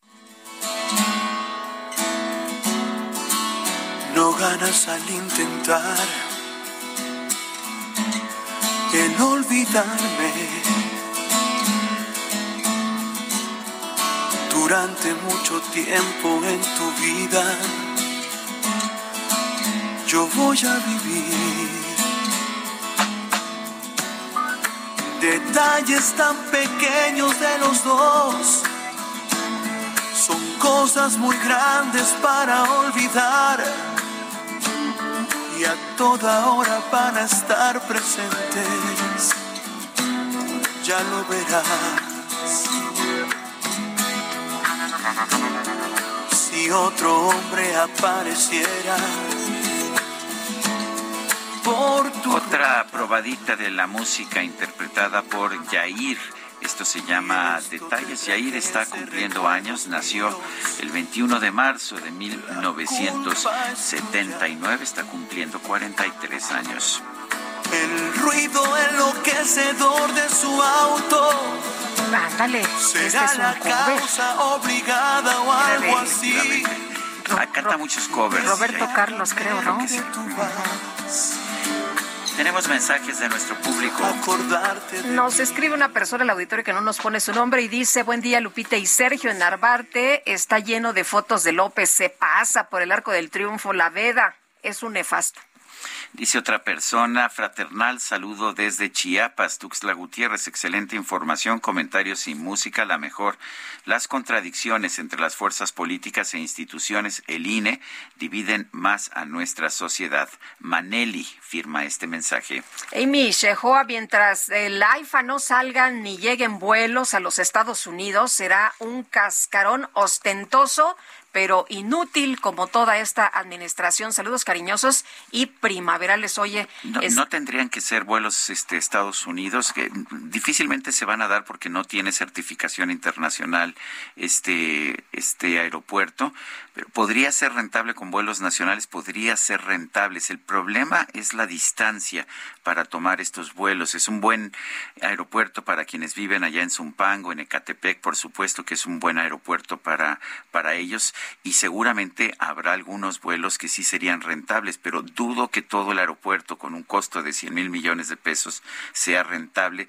Si no tiene, pues por lo menos, ¿qué te diré? 100, 200 vuelos diarios. pues va a tener ocho, ¿no? Hasta este Para momento, empezar, para Lo empezar. que dijo el secretario de la Defensa, me parece, fue que eran 20 Ujú. y dijo que eran 2 mil pasajeros. Esto supondría 100 pasajeros por vuelo. Sí, bueno, pues eh, hoy están programados, me parece que nada más ocho, ¿eh? Y bueno, no sé si vieron la, peli- la, la película, no, el cartón, el cartón de Alarcón esta mañana, efectivamente, sobre el aeropuerto.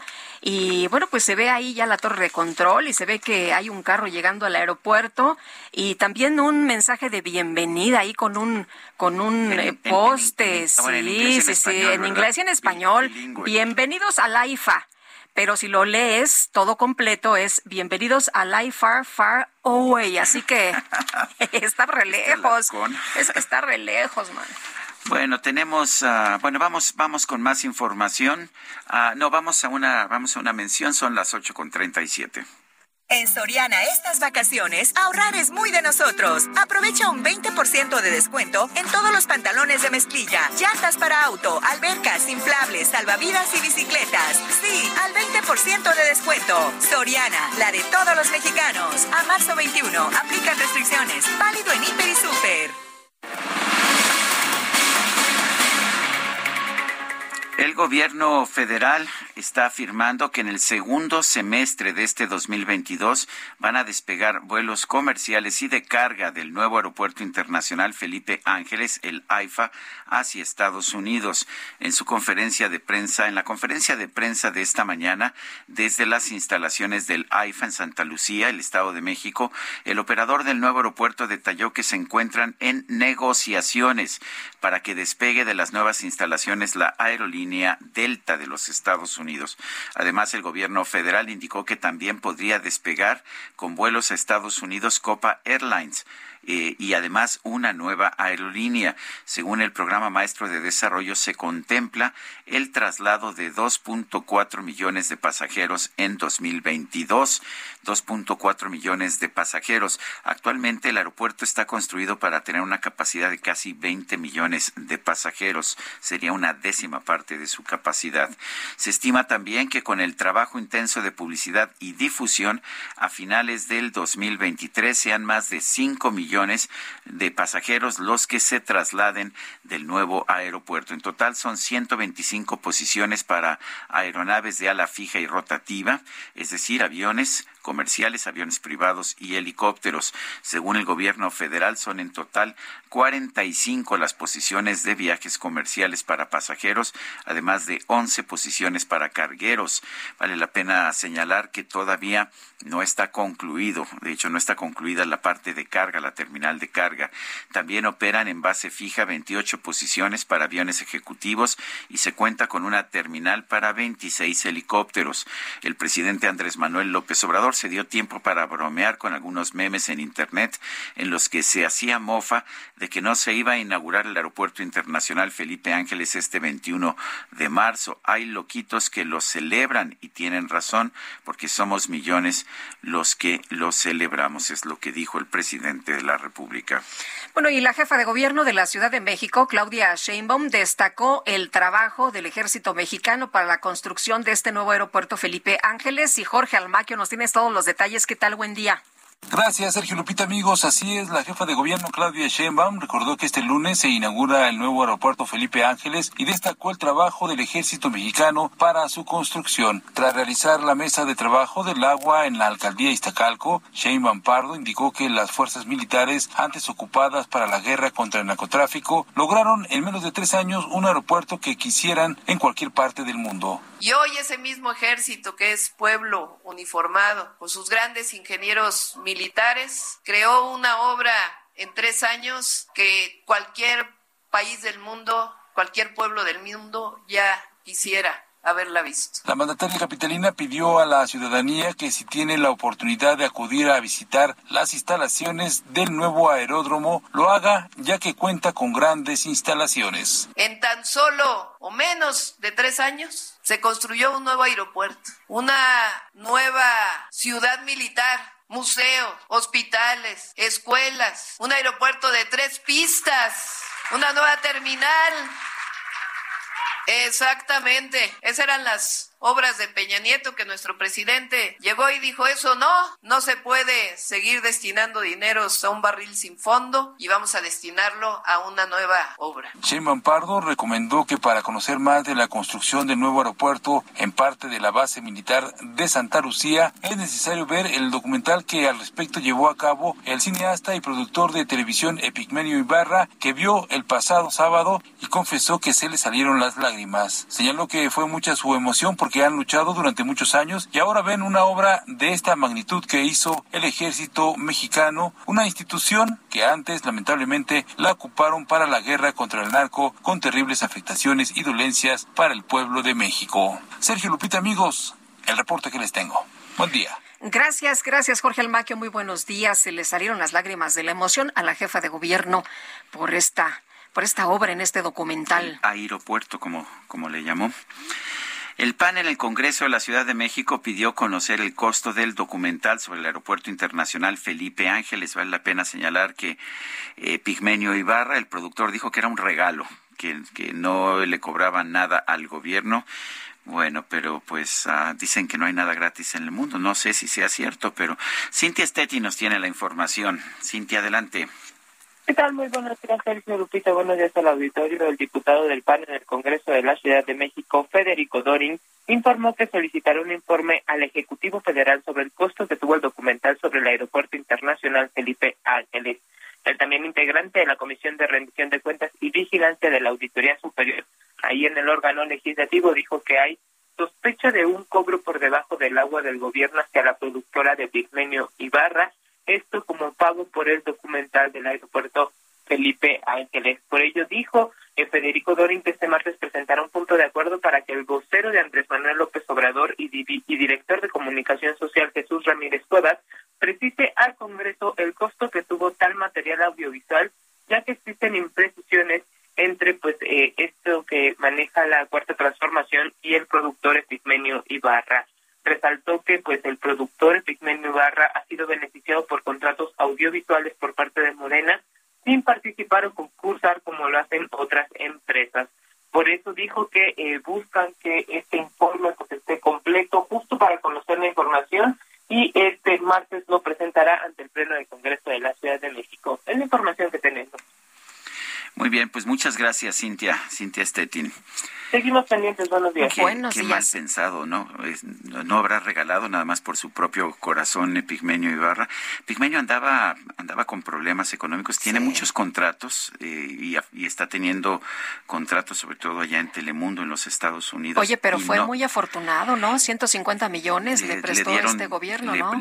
yo creo que si tiene un proyecto rentable, pues está bien que que se lo hagan, pero también como hay un conflicto de interés, como está regalando un documental al gobierno de la República, pues sí vale la pena eh, saber realmente si este préstamo se dio pues de conformidad con todos los requisitos. Yo creo que, eh, a ver, yo creo que Pigmenio Ibarra es un gran productor, eh, ha tenido un enorme éxito en las series que, que ha hecho. me tocó ver todo el nacimiento de Nada Personal y de Mirada de Mujer cuando yo era ejecutivo de TV Azteca. Eh, es un gran, gran productor, tiene gente que trabaja con él que es muy buena, tiene el apoyo de Carlos Payán, que fue durante mucho tiempo director de, eh, de, de La Jornada. y, yo creo que es muy buen productor pero pues claramente sí hay que ah, verle estas cosas, porque de andar con muchos problemas de dinero, buscando dinero con distintos empresarios del país, que me consta, pues súbitamente consigue un préstamo por 150 millones de pesos de parte de, del gobierno y luego le regala un documental al presidente López Obrador para que promueva el nuevo aeropuerto. Bueno, y hablando del nuevo aeropuerto, pues seguimos, si te parece bien, con más Gerardo Galicia que anda por allá. Gerardo, ¿qué nos tienes? Así es, Lupita, Sergio, excelente mañana y hasta el momento ha cumplido con las expectativas eh, de los usuarios de este nuevo aeropuerto Felipe Ángeles. Ya hemos hecho un recorrido en general Lupita, Sergio, el avance para poder arribar hasta este punto es muy, muy rápido, pero hay que tomar en cuenta que estamos en un fin de semana largo y además eh, es bastante, bastante temprano. Platicamos ya con uno de los usuarios y eso es lo que nos ha comentado. Vamos para Monterrey. Monterrey. ¿Y por qué deciden viajar en este nuevo aeropuerto? Bueno, lo que pasa es que desde que salió la información yo me puse a seguir este, la construcción con eso de que el canal de YouTube subían cada lunes la información. Y le dije a mi familia, ay, pues hay que ir, cada cuánto vamos a entrar a un aeropuerto, ¿sí? Es un joven Sergio Lupita que desde Ciudad Nezahualcóyotl se trasladó hasta este hasta este nuevo aeropuerto para poder realizar un vuelo hacia la zona de Monterrey. Nos comentaba que eh, viaja en un vehículo de alquiler, le costó cerca de 400 pesos y el tiempo promedio fue de 50 a 55 minutos desde la zona de Pantitlán hasta este nuevo aeropuerto Felipe Ángeles. Así que en general hemos encontrado buenos comentarios respecto a la movilidad para poder llegar hasta este punto. Sin embargo, hay que tomar en cuenta que estamos en eh, fin de semana largo y por supuesto en, esta situación va a cambiar eh, conforme a, que avancemos a un, a un día normal con el tráfico eh, normal de la ciudad y por supuesto del autopista. Y por lo pronto... No seas, no seas negativo, Gerardo. no somos negativos, Lupita, pero ya estando en la ciudad hay que rezar por no encontrarse un bloqueo o un accidente. Pues sí. Muy bien, muchas gracias, Gerardo. Excelente mañana. Igual para ti, muy buenos días. Me dice una persona del auditorio que desde Coajimalpa en esta mañana está calculado una hora 32 minutos con 78 pesos de peaje. Eh, desde Coajimalpa. Desde Muy bien. Y ya vimos que estas personas desde Pantitlán lo hicieron en menos de una hora, creo, ¿no? Sí. Así es. Bueno, pues variará dependiendo de dónde salga uno. Ya dije yo, es un buen aeropuerto para quienes viven en esa zona, para quienes viven en Ecatepec, para quienes viven en Zumpango, para quienes viven en Pachuca. Es un magnífico aeropuerto. Y lo que hay que ver es si un aeropuerto de 20 millones de pasajeros anuales puede ser rentable en esta situación. Son las 8 con 48 minutos. Actualmente el conflicto entre o la invasión de Rusia a Ucrania ha provocado un alza de hasta 80% en los costos de los fertilizantes nitrogenados. Esto apenas desde febrero. Eh, vamos a conversar con Homero Ontiveros. Él es consultor de Green Tech Américas y director de AGTEC América. Homero Ontiveros, gracias por tomar nuestra llamada. ¿Qué tanto problema le puede causar a nuestro país este aumento en los costos de los fertilizantes? Muchas gracias, Sergio. Un placer estar contigo. Este, pues ya está afectando realmente porque tanto Ucrania como Rusia son proveedores muy muy grandes de fertilizantes terminados o de insumos para para la fabricación de, fertilizantes. Entonces el, el costo pues ya se está viendo, eh, ya está ya está incrementando a nivel global, así como como el impacto de la guerra está afectando el costo de la gasolina, pues también está afectando otras cosas, ¿no? Y entre ellas, pues el costo de los fertilizantes para los productores en México. Homero, se van a ver afectados los agricultores, pero esto es una cadena. ¿Qué tanto se va a ver afectado o cómo ves que se puede haber afectado el consumidor o vamos a ver que se producen menos eh, alimentos? No, digo, es como tú lo dices, es la cadena, la cadena agroalimentaria. Entonces, si, hay incremento en el costo de los insumos para, para la producción, pues entonces va a haber incremento en el costo de del producto final, ¿no? Y también, bueno, los combustibles están a la alza, entonces el transporte, que es muy importante, eh, pues también todo, todo es, es, es otro factor contribuyente a la inflación que estamos viviendo, ¿no? Y que estamos viviendo no, no nada más en México, hay que aclarar a nivel global. Bueno, entonces, ¿esto inevitablemente va a significar aumentos en los precios de los alimentos? Totalmente, pero como te como te comento, aunado con todo el, toda la cadena que tiene que, que interviene para que tú tengas un producto en el supermercado y lo puedas comprar, ¿no? Y ese producto pues tuvo que tener fertilizantes que se están incrementando. Ahorita también la cuestión de, de la logística, las navieras, los retrasos, eh, el costo de enviar un contenedor de, de Europa a México o viceversa o de Asia, pues ha subido en cinco veces, seis veces, siete, hasta, hasta diez veces más en algunas ocasiones. Entonces, todo eso, pues, lógicamente, incrementa incrementa los costos de, de, la producción y no nada más alimentaria, pero de lo que sea. Entonces, eh, pues hay varios factores que, que nos están afectando. ¿Tanto, ¿Qué tanto importamos de fertilizantes? ¿Qué tanto producimos en México?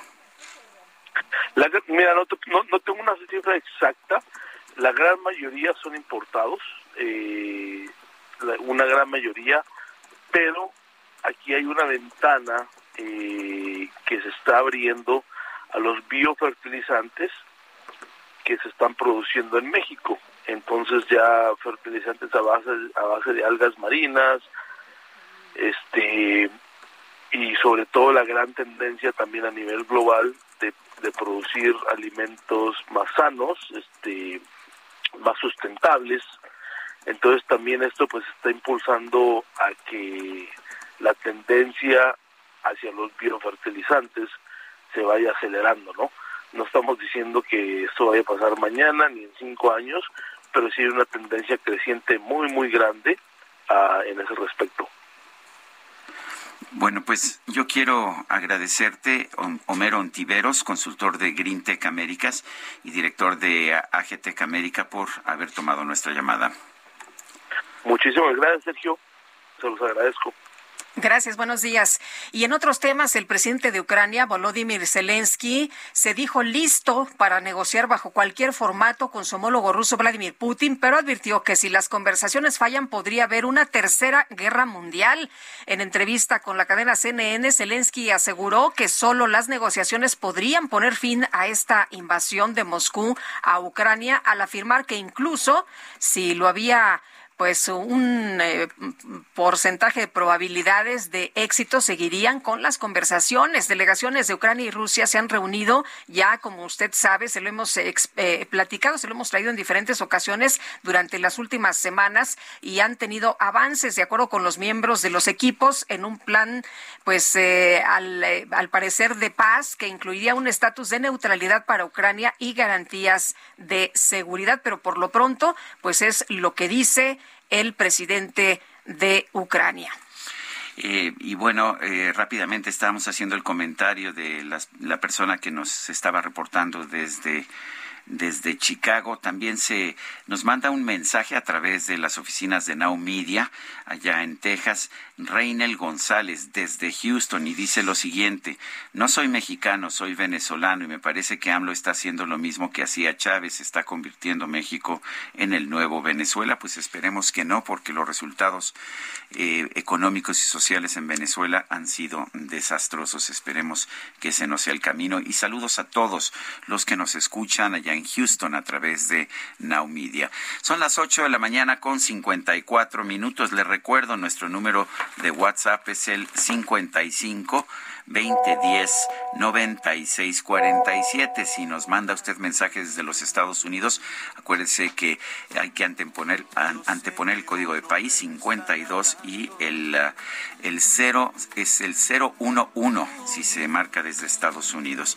Eh, no hay costo en realidad si se hace a través de WhatsApp. Eh, nosotros vamos a una pausa y regresamos en un momento más.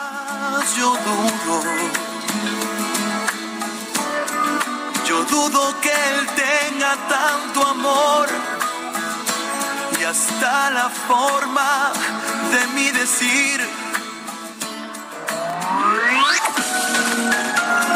Sergio Sarmiento y Lupita Juárez quieren conocer tu opinión, tus comentarios o simplemente envía un saludo para ser más cálida esta mañana.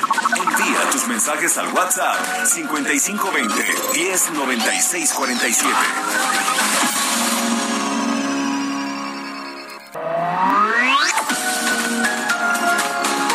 Continuamos con Sergio Sarmiento y Lupita Juárez por El Heraldo Radio.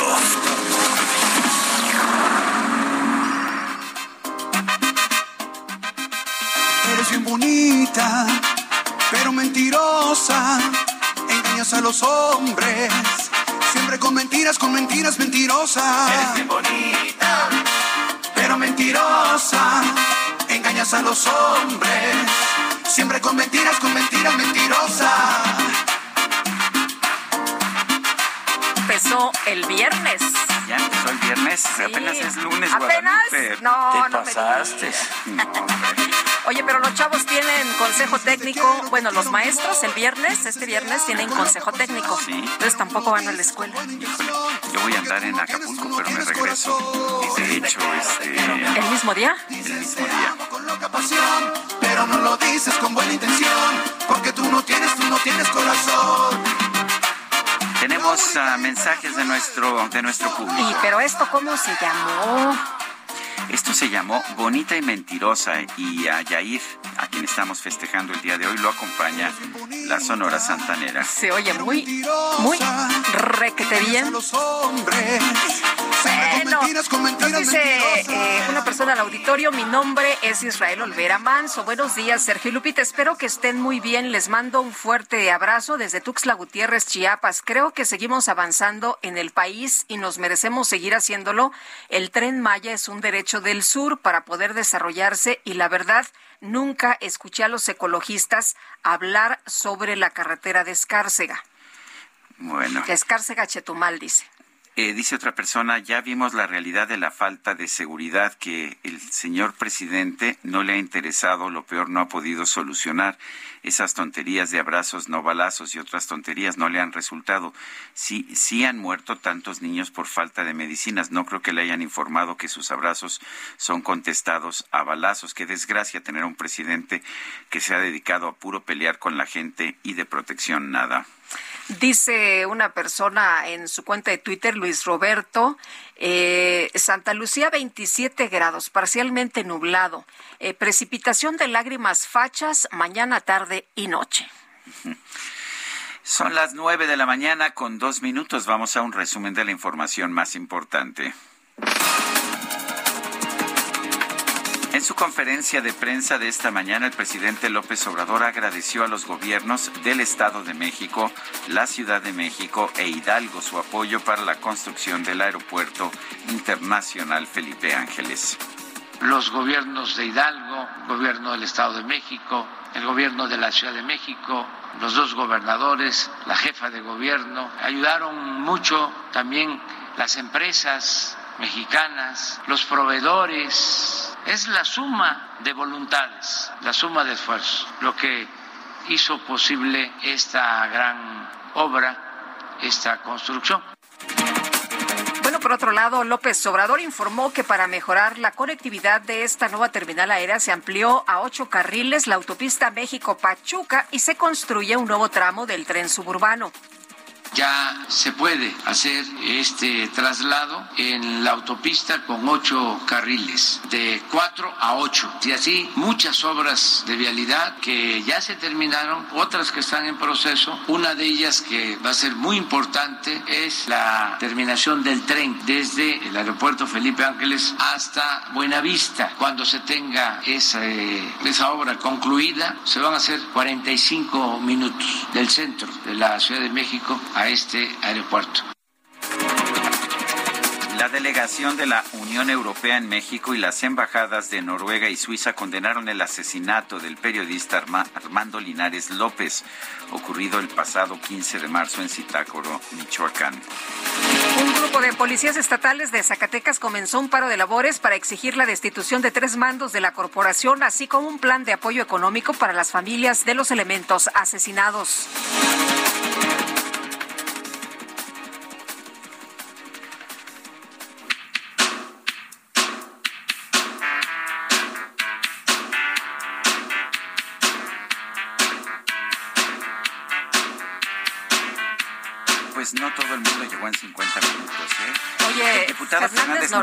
Sí, llegó en 50 dijo, no tomé Uber, pero... No, iba en- pero- En, un autobús para diputados, uso exclusivo para diputados. Oye, pero no se vale, pues no hay clases, no hay actividad normal el día de hoy. Él tardó 50 minutos, el presidente tardó 50 minutos, 40, pero... 40.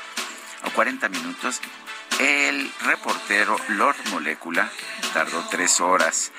Y- sí, pero no, no es que haya este, habido mucho tránsito en el camino hacia el aeropuerto internacional Felipe Ángeles. Él, de hecho, estaba transmitiendo en directo a través de sus redes sociales para mostrar su recorrido de la Ciudad de México hasta el aeropuerto internacional Felipe Ángeles. Sin embargo, eh, a pesar de que tenía activado el GPS, se perdió en varias ocasiones y tardó más de tres horas en llegar. Uy, le está quedando mal al presidente este señor. Nos va a dejar el avión. La molécula oficial.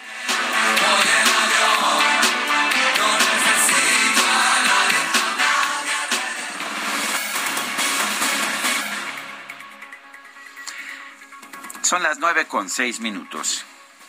Prepárate, prepárate. Vamos a activar todos tus sentidos. Los decibeles ya llegaron al máximo. Ya llegaron al máximo. La micro deportiva.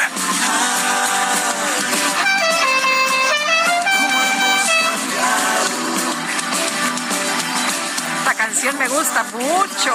Original de Presuntos Implicados. Oye, y vámonos con Julio Romero y la micro deportiva que siempre trae muy buenas rolas. Julio, ¿cómo te va? Buenos días. Muchas gracias, Sergio Lupita, amigos del auditorio, muy buenos días. Es un verdadero placer saludarles. Estamos arrancando la semana. Muchísima, muchísima información. A pesar de ser fin de semana largo, bueno, nosotros aquí al pie del cañón, con mucha, mucha información. Arrancó la temporada en la Fórmula 1 de automovilismo y el francés Charles Leclerc de Ferrari se llevó el Gran Premio de Bahrein por delante de su coequipero, el español Carlos Sainz y del británico Lewis Hamilton de Mercedes que terminó en el tercer sitio. Una carrera bastante interesante. Por su parte, los dos autos de Red Bull, pues simple y sencillamente no pudieron terminar. Max Verstappen y Sergio Pérez abandonaron la carrera, incluso Checo abandonó prácticamente en la última vuelta. El propio Sergio Pérez intentó dar una explicación.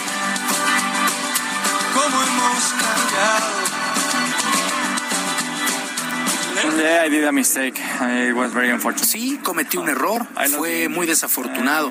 No perdí el motor, simplemente se bloquearon las traseras completamente y no hubo nada que pudiera hacer. Parece un problema similar al que tuvo Max. Será el amor, toda la dopamina que corre en mí. Son las palabras de Sergio Checo Pérez al término de esta carrera. Así es que arranca, arranca la temporada y Ferrari. Ferrari luce como un férreo, un fuerte eh, oponente a Mercedes y a Red Bull, por supuesto, en esta campaña. Vamos a ver cómo se va desarrollando este asunto. Mientras tanto, resultados de la jornada 11 del torneo de clausura en el fútbol mexicano, resultados completos. El Querétaro venció 2 por 1 al San Luis, Puebla y Santos 2 a 2. Los Pumas perdieron en casa 3 por 1 ante el Necaxa y en el clásico regiomontano los Tigres de la U de Nuevo León se impusieron 2 por 0 a Monterrey. Víctor Manuel Bucetich, técnico de Rayados, destacó que el juego no fue tan disparejo. Incluso los feninos contaron con algo de suerte.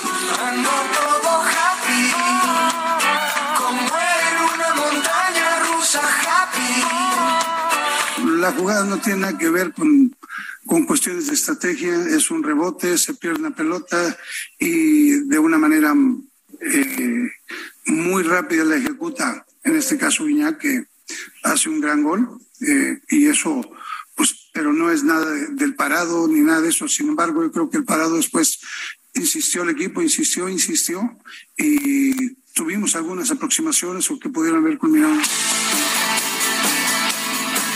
Parte, Miguel Herrera, timonel de Tigres, aseguró todo lo contrario, que su equipo fue muy superior al rival en este clásico. Sé que tú entraste en mi vida, no creo en la casualidad. y se pateó varias veces. Digo, yo no vi a, a Nahuel sacar una pelota de gol. En cambio, Andrada sacó dos pelotas de gol, más aparte los dos goles que caen. O sea, no, no, no, no, fortuito no es. Uno busca la suerte, claro que, que es importante la suerte, pero no hay que trabajar para pedir, suerte. Hay que trabajar para hacer las- lo mejor posible las cosas y si hay suerte, bueno, pues qué bueno. Tibetana,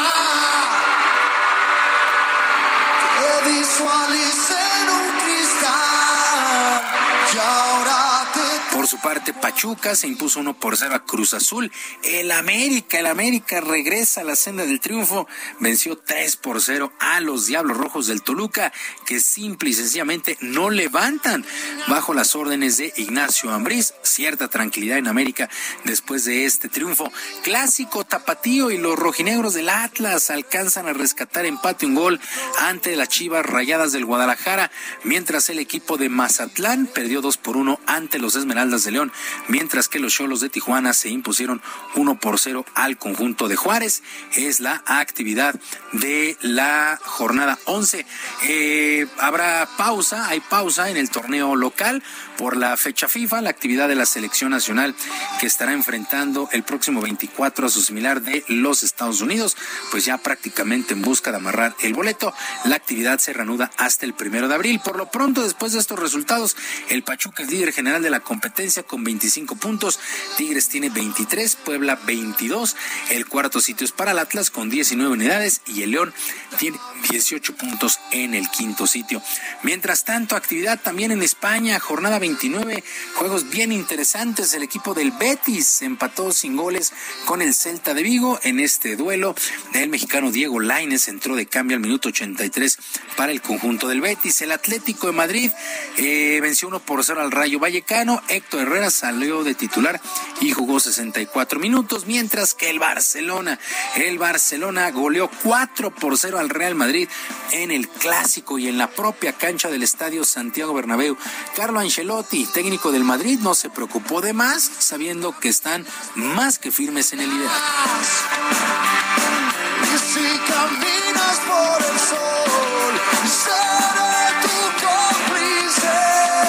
Eh, yo creo que la afición así ha estado muy, muy, muy buen, muy acerca de nosotros, también en la derrota, lo han entendido, que no era una buena noche. ¿Qué va a pasar en los próximos meses? Nadie lo sabe, pero por cierto, como he dicho, estas dos semanas nos viene bien, que podemos volver a recuperar, empezar a ganar el próximo partido. En contraparte, Xavi, director técnico de los catalanes, aseguró que ha sido una victoria que les ayuda mucho en el ánimo y por supuesto en su renovación. que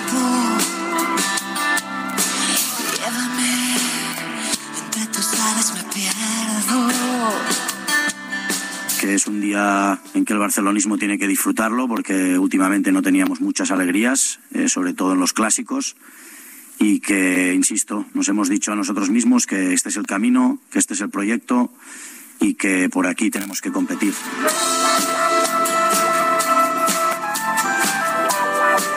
Después de estos resultados, el Madrid es líder con 66 puntos, el Sevilla tiene 57, el Barcelona llegó a 54 unidades. En otras cosas, el español Rafael Nadal perdió su marca perfecta en este 2022 y cayó con parciales de 6-3 y 7-6 ante el estadounidense Taylor Fritz, que se adjudicó el Masters 1000 de tenis de Indian Wells. Fritz se mostró muy estable durante todo el juego, mientras que Nadal sufrió una lesión en el pecho, lo que pues mermó su rendimiento en damas. La polaca Iga Swiatek superó a la griega María Zakari 6-4 y 6-1. Así es que ya se fue el primer Masters 1000 de la campaña con la nota de que Rafael Nadal, Rafael Nadal sí, perdió esta final ante Taylor Fritz. Una, pues una noticia que llama por, supuesto la atención. Bueno, y las brasileñas Bárbara Seixas y Carla Salgado se adjudicaron el título en el voleibol World Beach Pro Tour que se disputó en la Plaza de Toros Jorge El Ranchero Aguilar en la ciudad de Tlaxcala, un evento que ha resultado espectacular, mientras que en la rama varonil los polacos Bartosz Losiak y Mijael Bril ganaron el primer lugar al vencer a la dupla chilena, insisto, ha sido un gran evento, llamó mucho la atención pues el escenario, una plaza de toros, pero sí se pudo montar una muy buena cancha de voleibol de playa y por supuesto un muy buen evento. La clausura corrió a cargo de la directora general de la CONADE, Ana Gabriela Guevara, quien no descartó que este evento muy muy importante en el mundo del voleibol de playa pueda regresar en un futuro a nuestro país. Sergio Lupita, amigos del auditorio, la información deportiva este lunes. Le recuerdo nuestras vías de comunicación en Twitter. Estoy en arroba jromerohb, en arroba jromerohb, además de nuestro canal de YouTube, Barrio Deportivo, Barrio Deportivo en YouTube, de lunes a viernes a las 7 de la noche, totalmente en vivo, con mucha diversión y por supuesto la mejor información deportiva. Yo les dejo un saludo, les deseo una extraordinaria semana y por supuesto que tengan un extraordinario lunes. Muchas gracias, mi querido Julio. Muy buenos días. Sergio Sarmiento y Lupita Juárez. Y vámonos con Mariano Riva Palacio y su bienestar H. Adelante, Mariano. Ya estamos listos, querido Sergio Lupita. Muy buenos días, amigos del Heraldo Radio.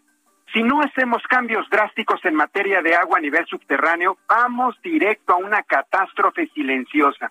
Estas son las palabras, Sergio Lupita, de un grupo de expertos del Instituto de Investigaciones de la UNAM al referirse que en especial en la Ciudad de México nos quedaríamos sin agua dentro de 40 años. Quedaría la Ciudad de México solo con agua para cuatro décadas, ya que se extraen del subsuelo 40 mil litros por segundo, dos terceras partes del total que se consume en el área metropolitana. Esa información la dio a conocer el investigador Manuel Perló Cohen de la máxima casa de estudios. Es importante recordar, Sergio Lupita, que México tiene definidos 653 acuíferos y 38% de este recurso utilizado en el país proviene de estas fuentes. Ahora, de esos acuíferos, 105 están sobreexplotados, es decir, la extracción de agua excede a la recarga en varios de ellos por más del 100%. Y como ejemplo tenemos el Valle de México, Sergio.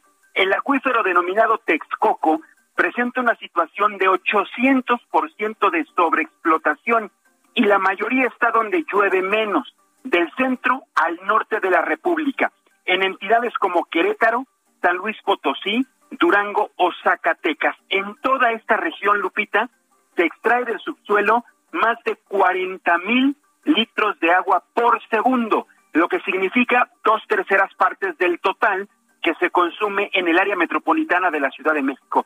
Otra cantidad importante se trae del sistema Cuchamala, el bien conocido sistema Cuchamala, de aquí se extraen aproximadamente 15 mil litros por segundo y una más del acuífero Toluca Lerma. Por eso, con estos datos, al ritmo que vamos, Lupita, dice el coordinador de la investigación, el estudio del agua en México, nuevas perspectivas teórico-metodológicas, al ritmo de extracción actual que vamos, se calcula que en la Ciudad de México, en el Valle de México, nos podríamos quedar sin agua para cerca de 40 años. Por eso se debe hacer conciencia de que no estamos nos estamos acabando un tesoro, el más importante en términos de recursos naturales. Además que la sobreexplotación también produce hundimientos en el subsuelo. Es el caso del Zócalo de la capital del país. Les voy a compartir el siguiente dato. La capital del país, el Zócalo, hoy se encuentra ocho metros por debajo del nivel que tenía hace un siglo. Y esto tiene que ver precisamente por la sobreexplotación del subsuelo del centro del país. Así que Sergio Lupita y amigos del Heraldo Radio, los datos con sustento científico, el llamado a hacer conciencia, a la reflexión, pero sobre todo a la acción, porque mañana Mañana martes es el Día Mundial del Agua. Y aquí en Bienestar H nos adelantamos precisamente un día para cooperar en hacer este tipo de reflexión y acciones al respecto. Sergio Lupita, así arrancamos la semana en Bienestar H. Muchas gracias, Mariano Riva Palacio, y coincido contigo, uno de los principales problemas que enfrenta nuestro país. Gracias. Son las nueve. Gracias, Sergio. 19 minutos. Bueno, la Fiscalía de Justicia de Nuevo León realizó dos cateos y esto fue allá en propiedades del exgobernador de Nuevo León, Jaime Rodríguez Calderón. Daniela García, cuéntanos qué se encontraron, qué fue lo que ocurrió. Buenos días. ¿Qué tal, Lupita? Sergio, muy buenos días. Pues sí, este fin de semana la Fiscalía de Justicia de Nuevo León realizó cateos simultáneos en propiedades del exgobernador quien hay que recordar se encuentra detenido por delitos electorales y en prisión preventiva en el penal 2 de Apodaca desde el martes pasado. La Fiscalía detalló que los cateos derivaron de una denuncia hecha por la Unidad de Inteligencia Financiera del Estado y esto, bueno, pues con la intención de ubicar pruebas o indicios sobre recursos de procedencia ilícita. Una de las propiedades cateadas fue el rancho ubicado en el municipio de García y el otro fue una propiedad ubicada en el municipio de Galeana, de donde es originario eh, la familia del exgobernador.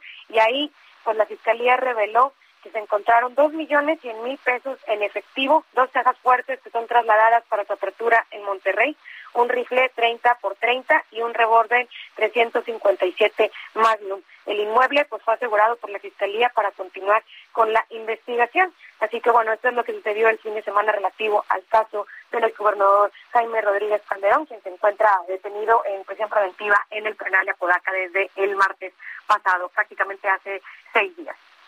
Daniela, muchas gracias. Buenos días. Muy buenos días. Hasta luego. Son las nueve de la mañana con 21 minutos.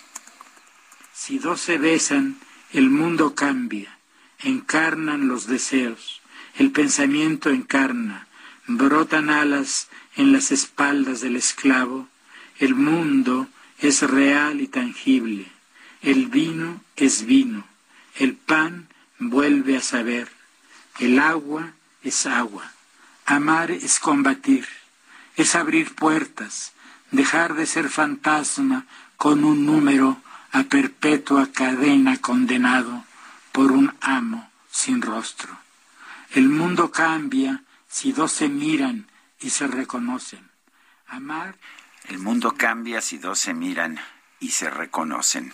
Es Octavio Paz, el poeta mexicano ganador del Premio Nobel de Literatura. Este 21 de marzo se celebra el Día Mundial de la Poesía.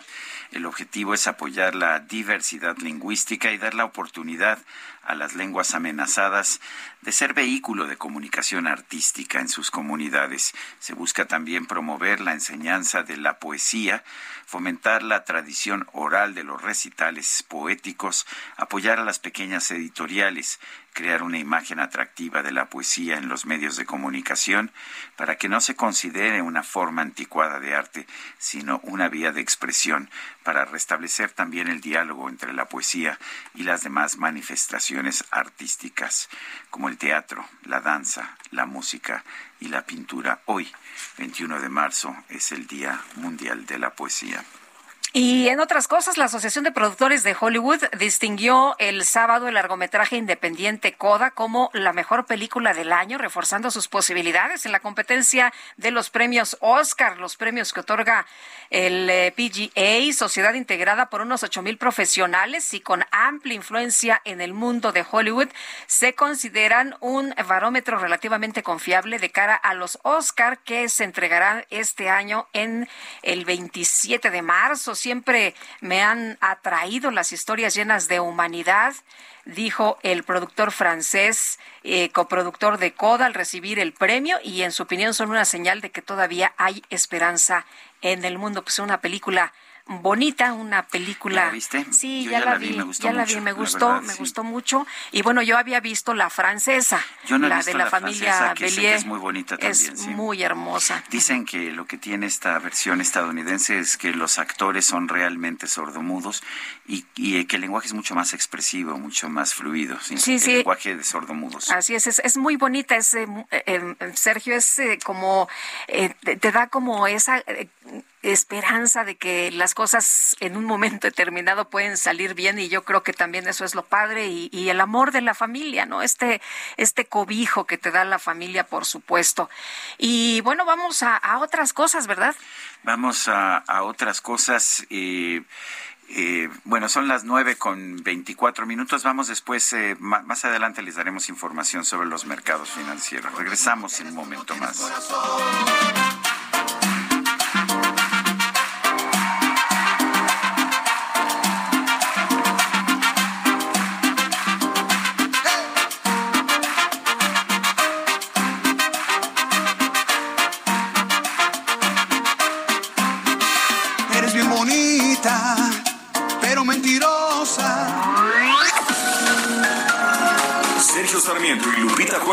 Quieren conocer tu opinión, tus comentarios o simplemente envía un saludo para ser más cálida esta mañana. Envía tus mensajes al WhatsApp 5520 109647.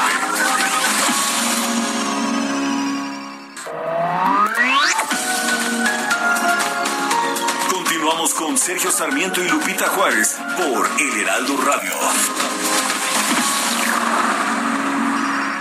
Soriana estas vacaciones, ahorrar es muy de nosotros. Lleva el segundo al 50% en higiénicos Regio, detergentes más color, pañales Kidis y Huggy Supreme, bloqueadores, cremas depilatorias y desodorantes Axe, Rexona y Dove. Soriana, la de todos los mexicanos. A marzo 21, aplica restricciones y sobre la misma línea de producto. Válido en Hiper y Super.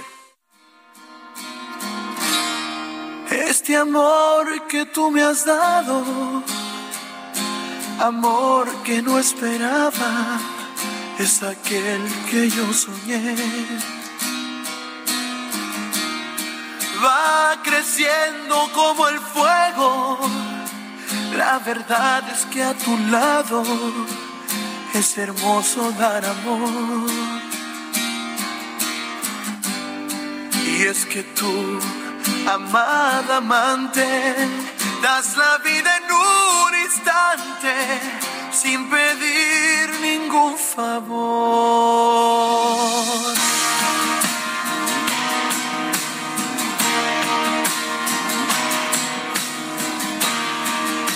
Este amor siempre sincero. Otro cover, otra versión, en este caso de Amada Amante, también de Roberto Carlos, si no mal recuerdo, Amada Amante. Híjole. ¿No? Sí, me dice Carlita, nuestra productora, que sí, ella sabe de estas cosas románticas. Yo, claro que sí, tanta comunicación, tanta información. Pero bueno. Es que ella ya sabes, todo es así romántico. Es como enamorada, ¿no? Sí, Enamoradiza. sí, sí, enamoradiza la muchacha. Tiene el corazón, este, tiene el corazón grandote. Exactamente. Me acuerdo tanto de esa, de esa frase de está en nosotros los pobres, no, no, no me acuerdo. Es una película de Pedro Infante, la frase que decía es que eh, dicen que está jorobadito, pero no estaba jorobadito, lo que pasa es que tenía el corazón muy Tenía el corazón grande, sí. me acuerdo de esa frase hermosa. Bueno, pues eh, estamos escuchando a Amada Amante y estamos festejando el cumpleaños de Yair. Amada. Qué cosas. Oye, fíjate que eh, escribió, escribió Mario Delgado que el Tribunal Electoral no puede estar por encima del Poder Legislativo. El decreto de interpretación sobre el alcalde de concepto de propaganda gubernamental termina con la censura.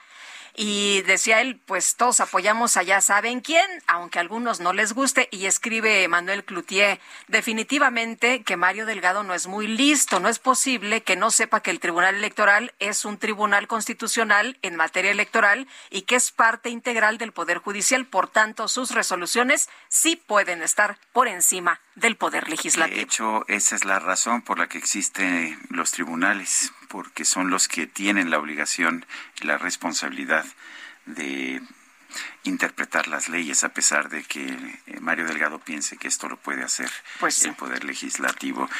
Y bueno, vamos vamos a otros temas. El show Viva Flamenco se va a presentar en Cortijo La Movida este próximo 26 de marzo.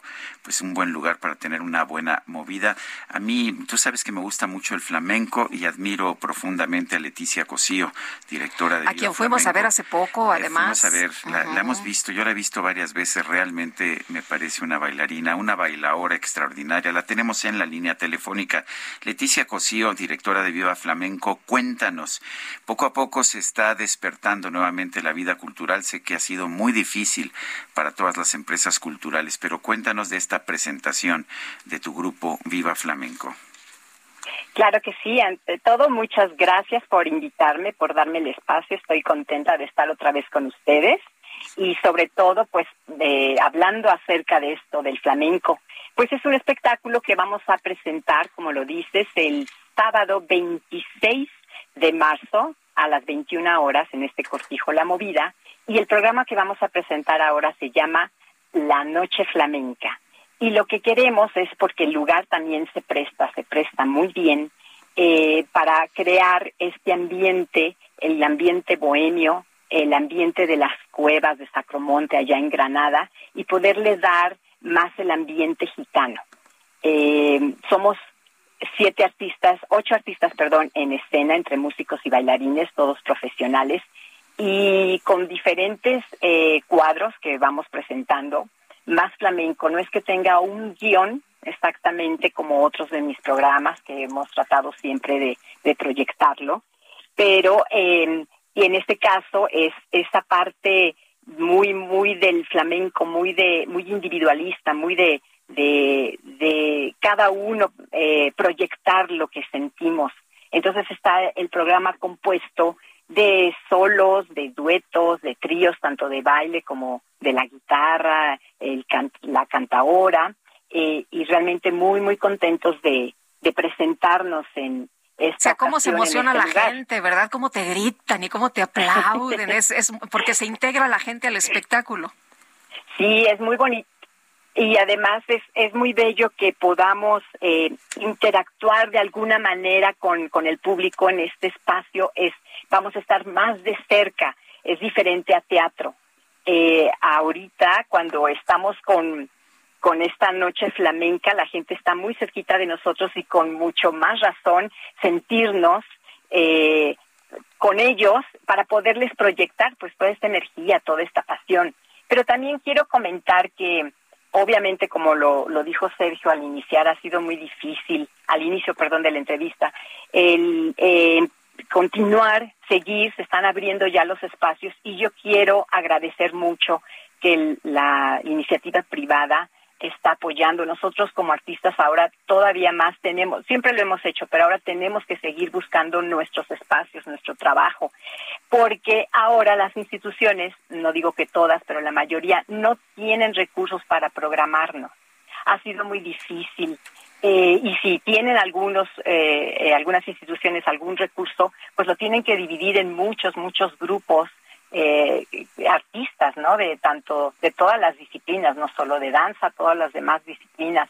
Entonces es muy difícil para nosotros y por eso quiero agradecer infinitamente a la empresa que, que también se está atreviendo a, programarnos, a llevarnos a los espectáculos a estos lugares. Ellos también, pues, se la están jugando, ¿no? Como nosotros, como lo hacemos en el flamenco, como en los toros nos estamos jugando para que la gente pues llegue y se la pase súper a gustito y pues contentos de hacer esto porque realmente ha sido eh, sigue siendo muy difícil y se está poniendo más difícil tengo yo la experiencia ahorita que una institución eh, pues llamamos para ver si viene el Día Internacional de la Danza el próximo mes y normalmente pues nos contratan, nos presentamos, es una una fiesta maravillosa en donde presentan todas las compañías profesionales, amateurs, estudiantes, pero obviamente a nosotros como profesionales pues tenemos que tener nuestra remuneración y de plano no tenemos nada. Si quieres presentarte, pues será gratis. Entonces, Leticia, este cortijo La Movida, ¿dónde se encuentra? El cortijo La Movida se encuentra aquí por lo más verdes, está atrás del Colegio Alemán Primaria, es la calle se llama Prolongación Álamos 48 y si quieren eh, con todos los informes tendrían que llamar o mandar un WhatsApp al 55 12 39 70 06 donde les van a dar toda la información. Es un cover de 250 pesos y además va a haber una cenita muy muy agradable para que puedan este pues pasarla muy a gustito con nosotros en esta noche flamenca. Leticia Cosío, directora de Viva Flamenco, gracias por esta invitación. Gracias a ustedes. ahí los espero. un abrazo. Buenos días, Leticia, Leticia Cosío. Oye, el kilo de carne está por las nubes, ¿eh? Por las nubes. Es que bueno, compras cualquier alimento y ya todo está muy caro, pero el kilo de carne especialmente elevó su valor hasta 26 pesos más en promedio en relación con lo que costaba en el mismo periodo de 2021. De esto nos va a platicar nuestra compañera Laura Quintero. A ver, Laura, cuéntanos. Hola Lupita, Sergio, buenos días. Así es, Lupita, como bien lo señalas, estamos viendo pues un encarecimiento en todos los productos. Desde finales del año pasado vimos la inflación en niveles históricos. Sin embargo, Lupita, con este conflicto que hay entre Rusia y Ucrania, pues esta eh, situación se ha agravado.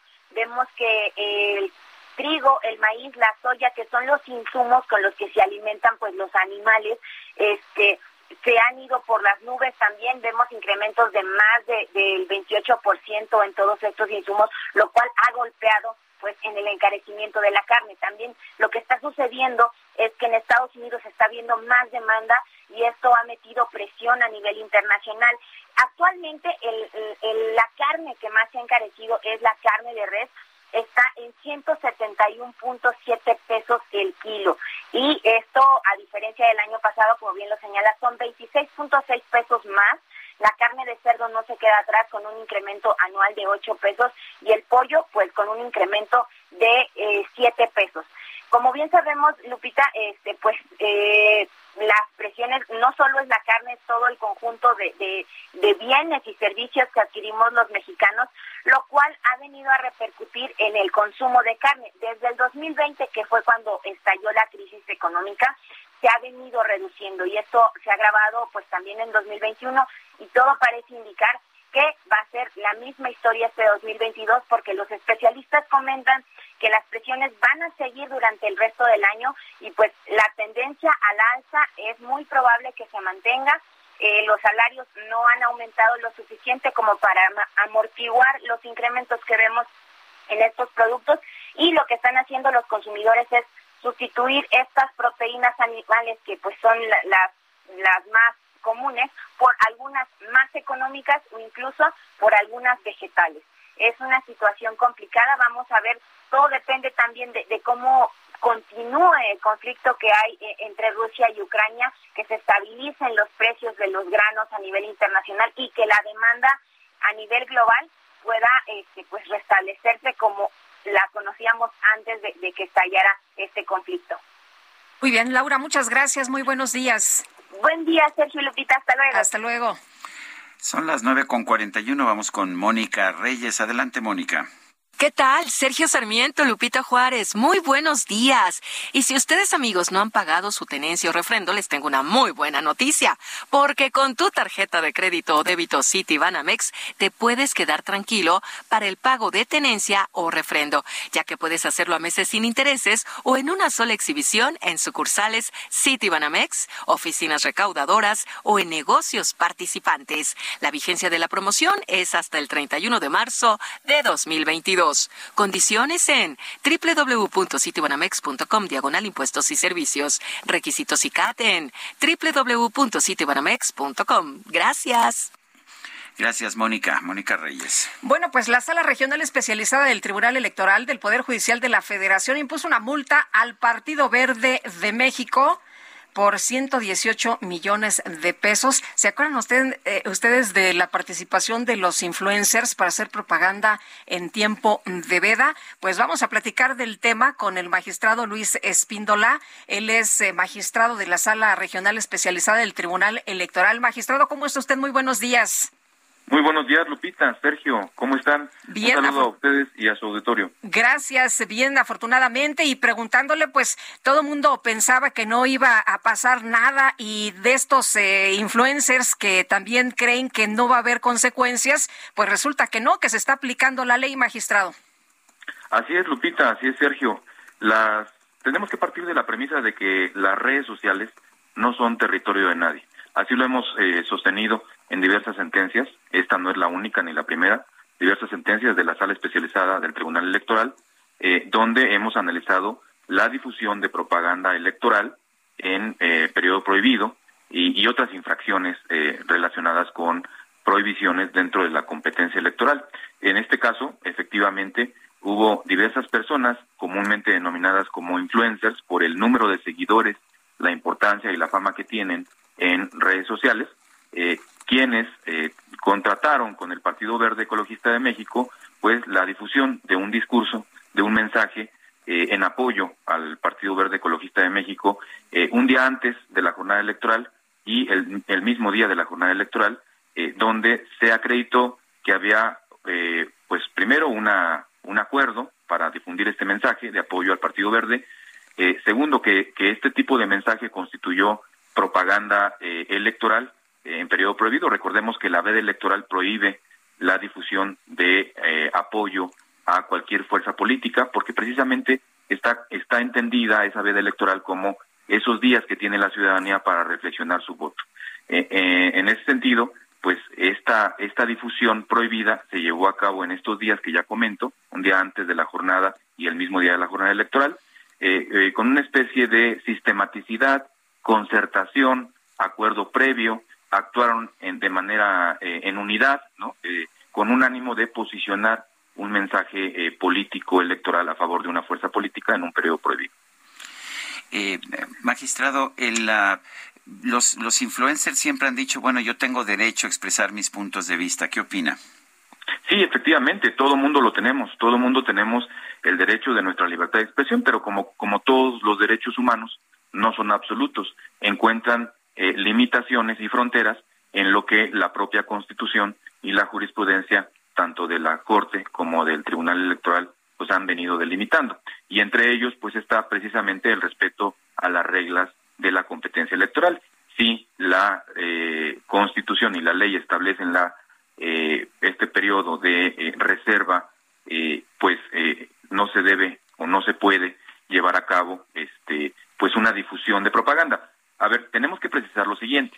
Eh, todos tenemos derecho, todos como ciudadanos y ciudadanas tenemos derecho de posicionarnos en cualquier tiempo, inclusive en redes sociales, en cualquier tiempo, este, eh, respecto de nuestra opinión a favor o en contra de una fuerza política, eh, inclusive en la veda electoral.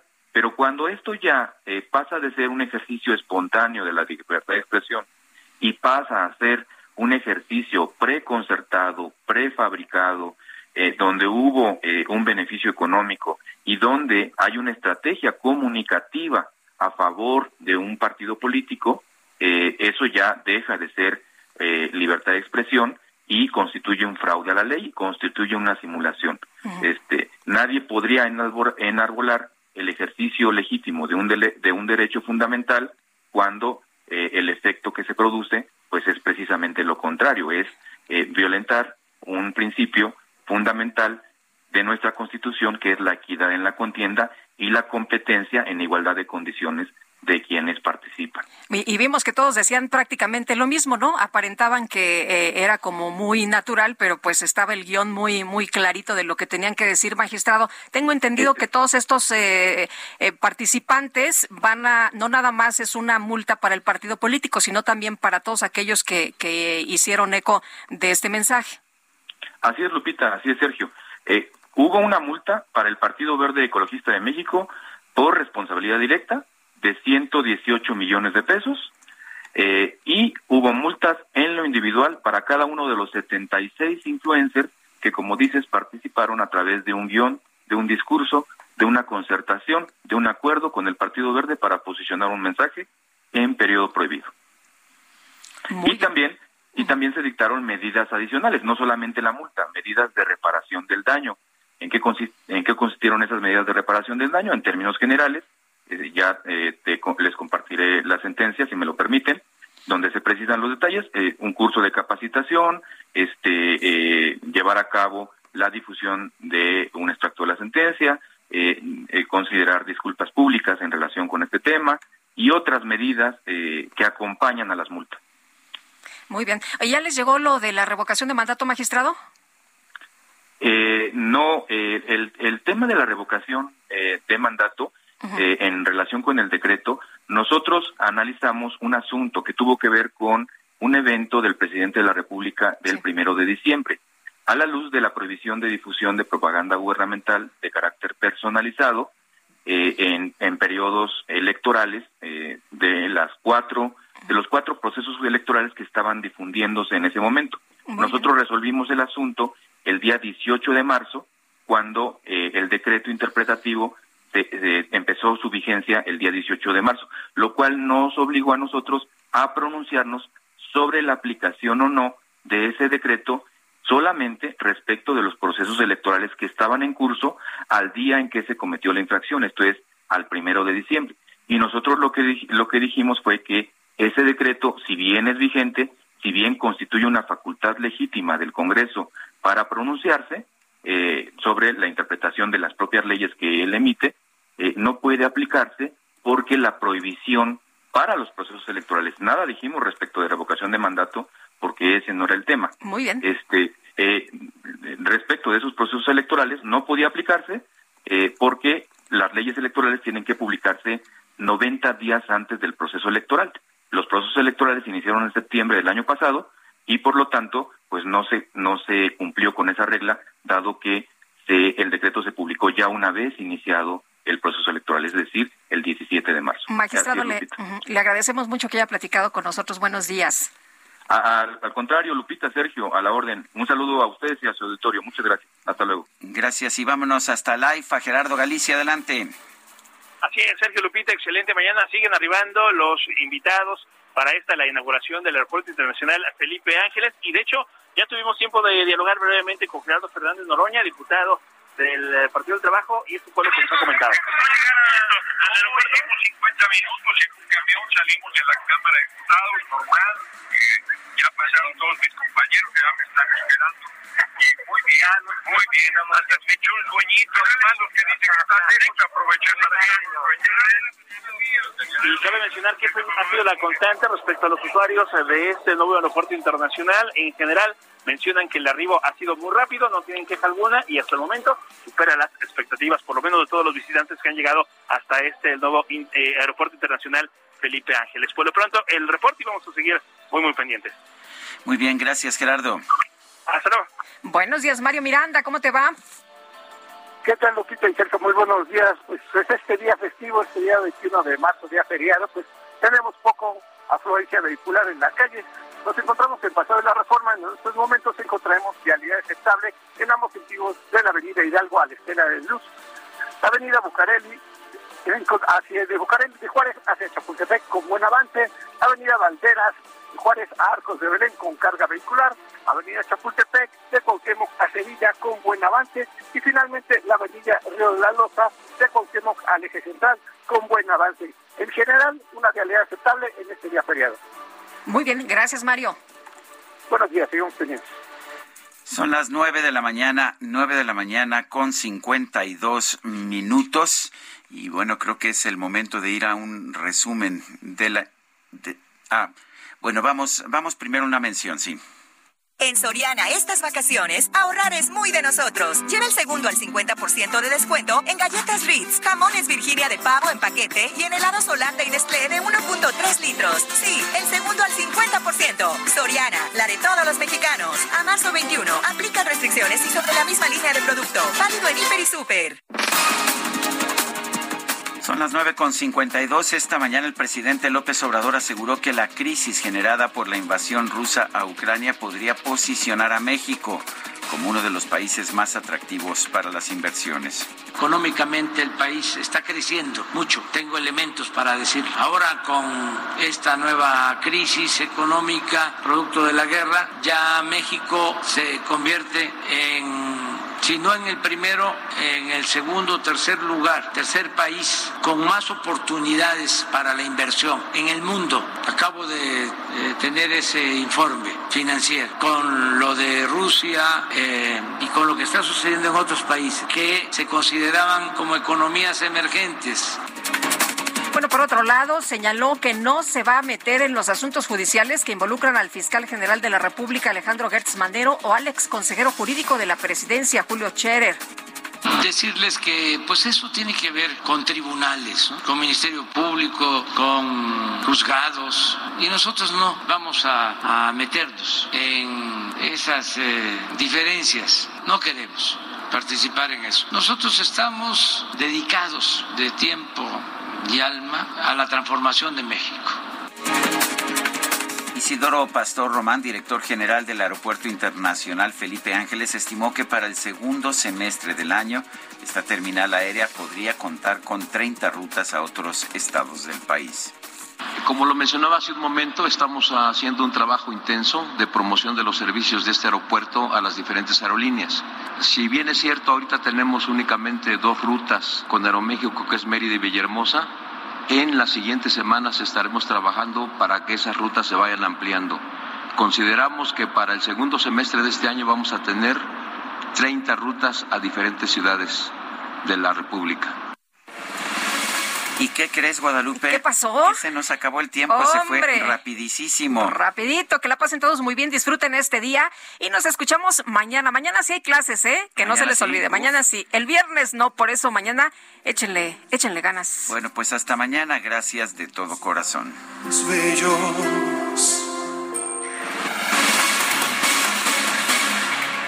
Heraldo Media Group presentó Sergio Sarmiento y Lupita Juárez por El Heraldo Radio.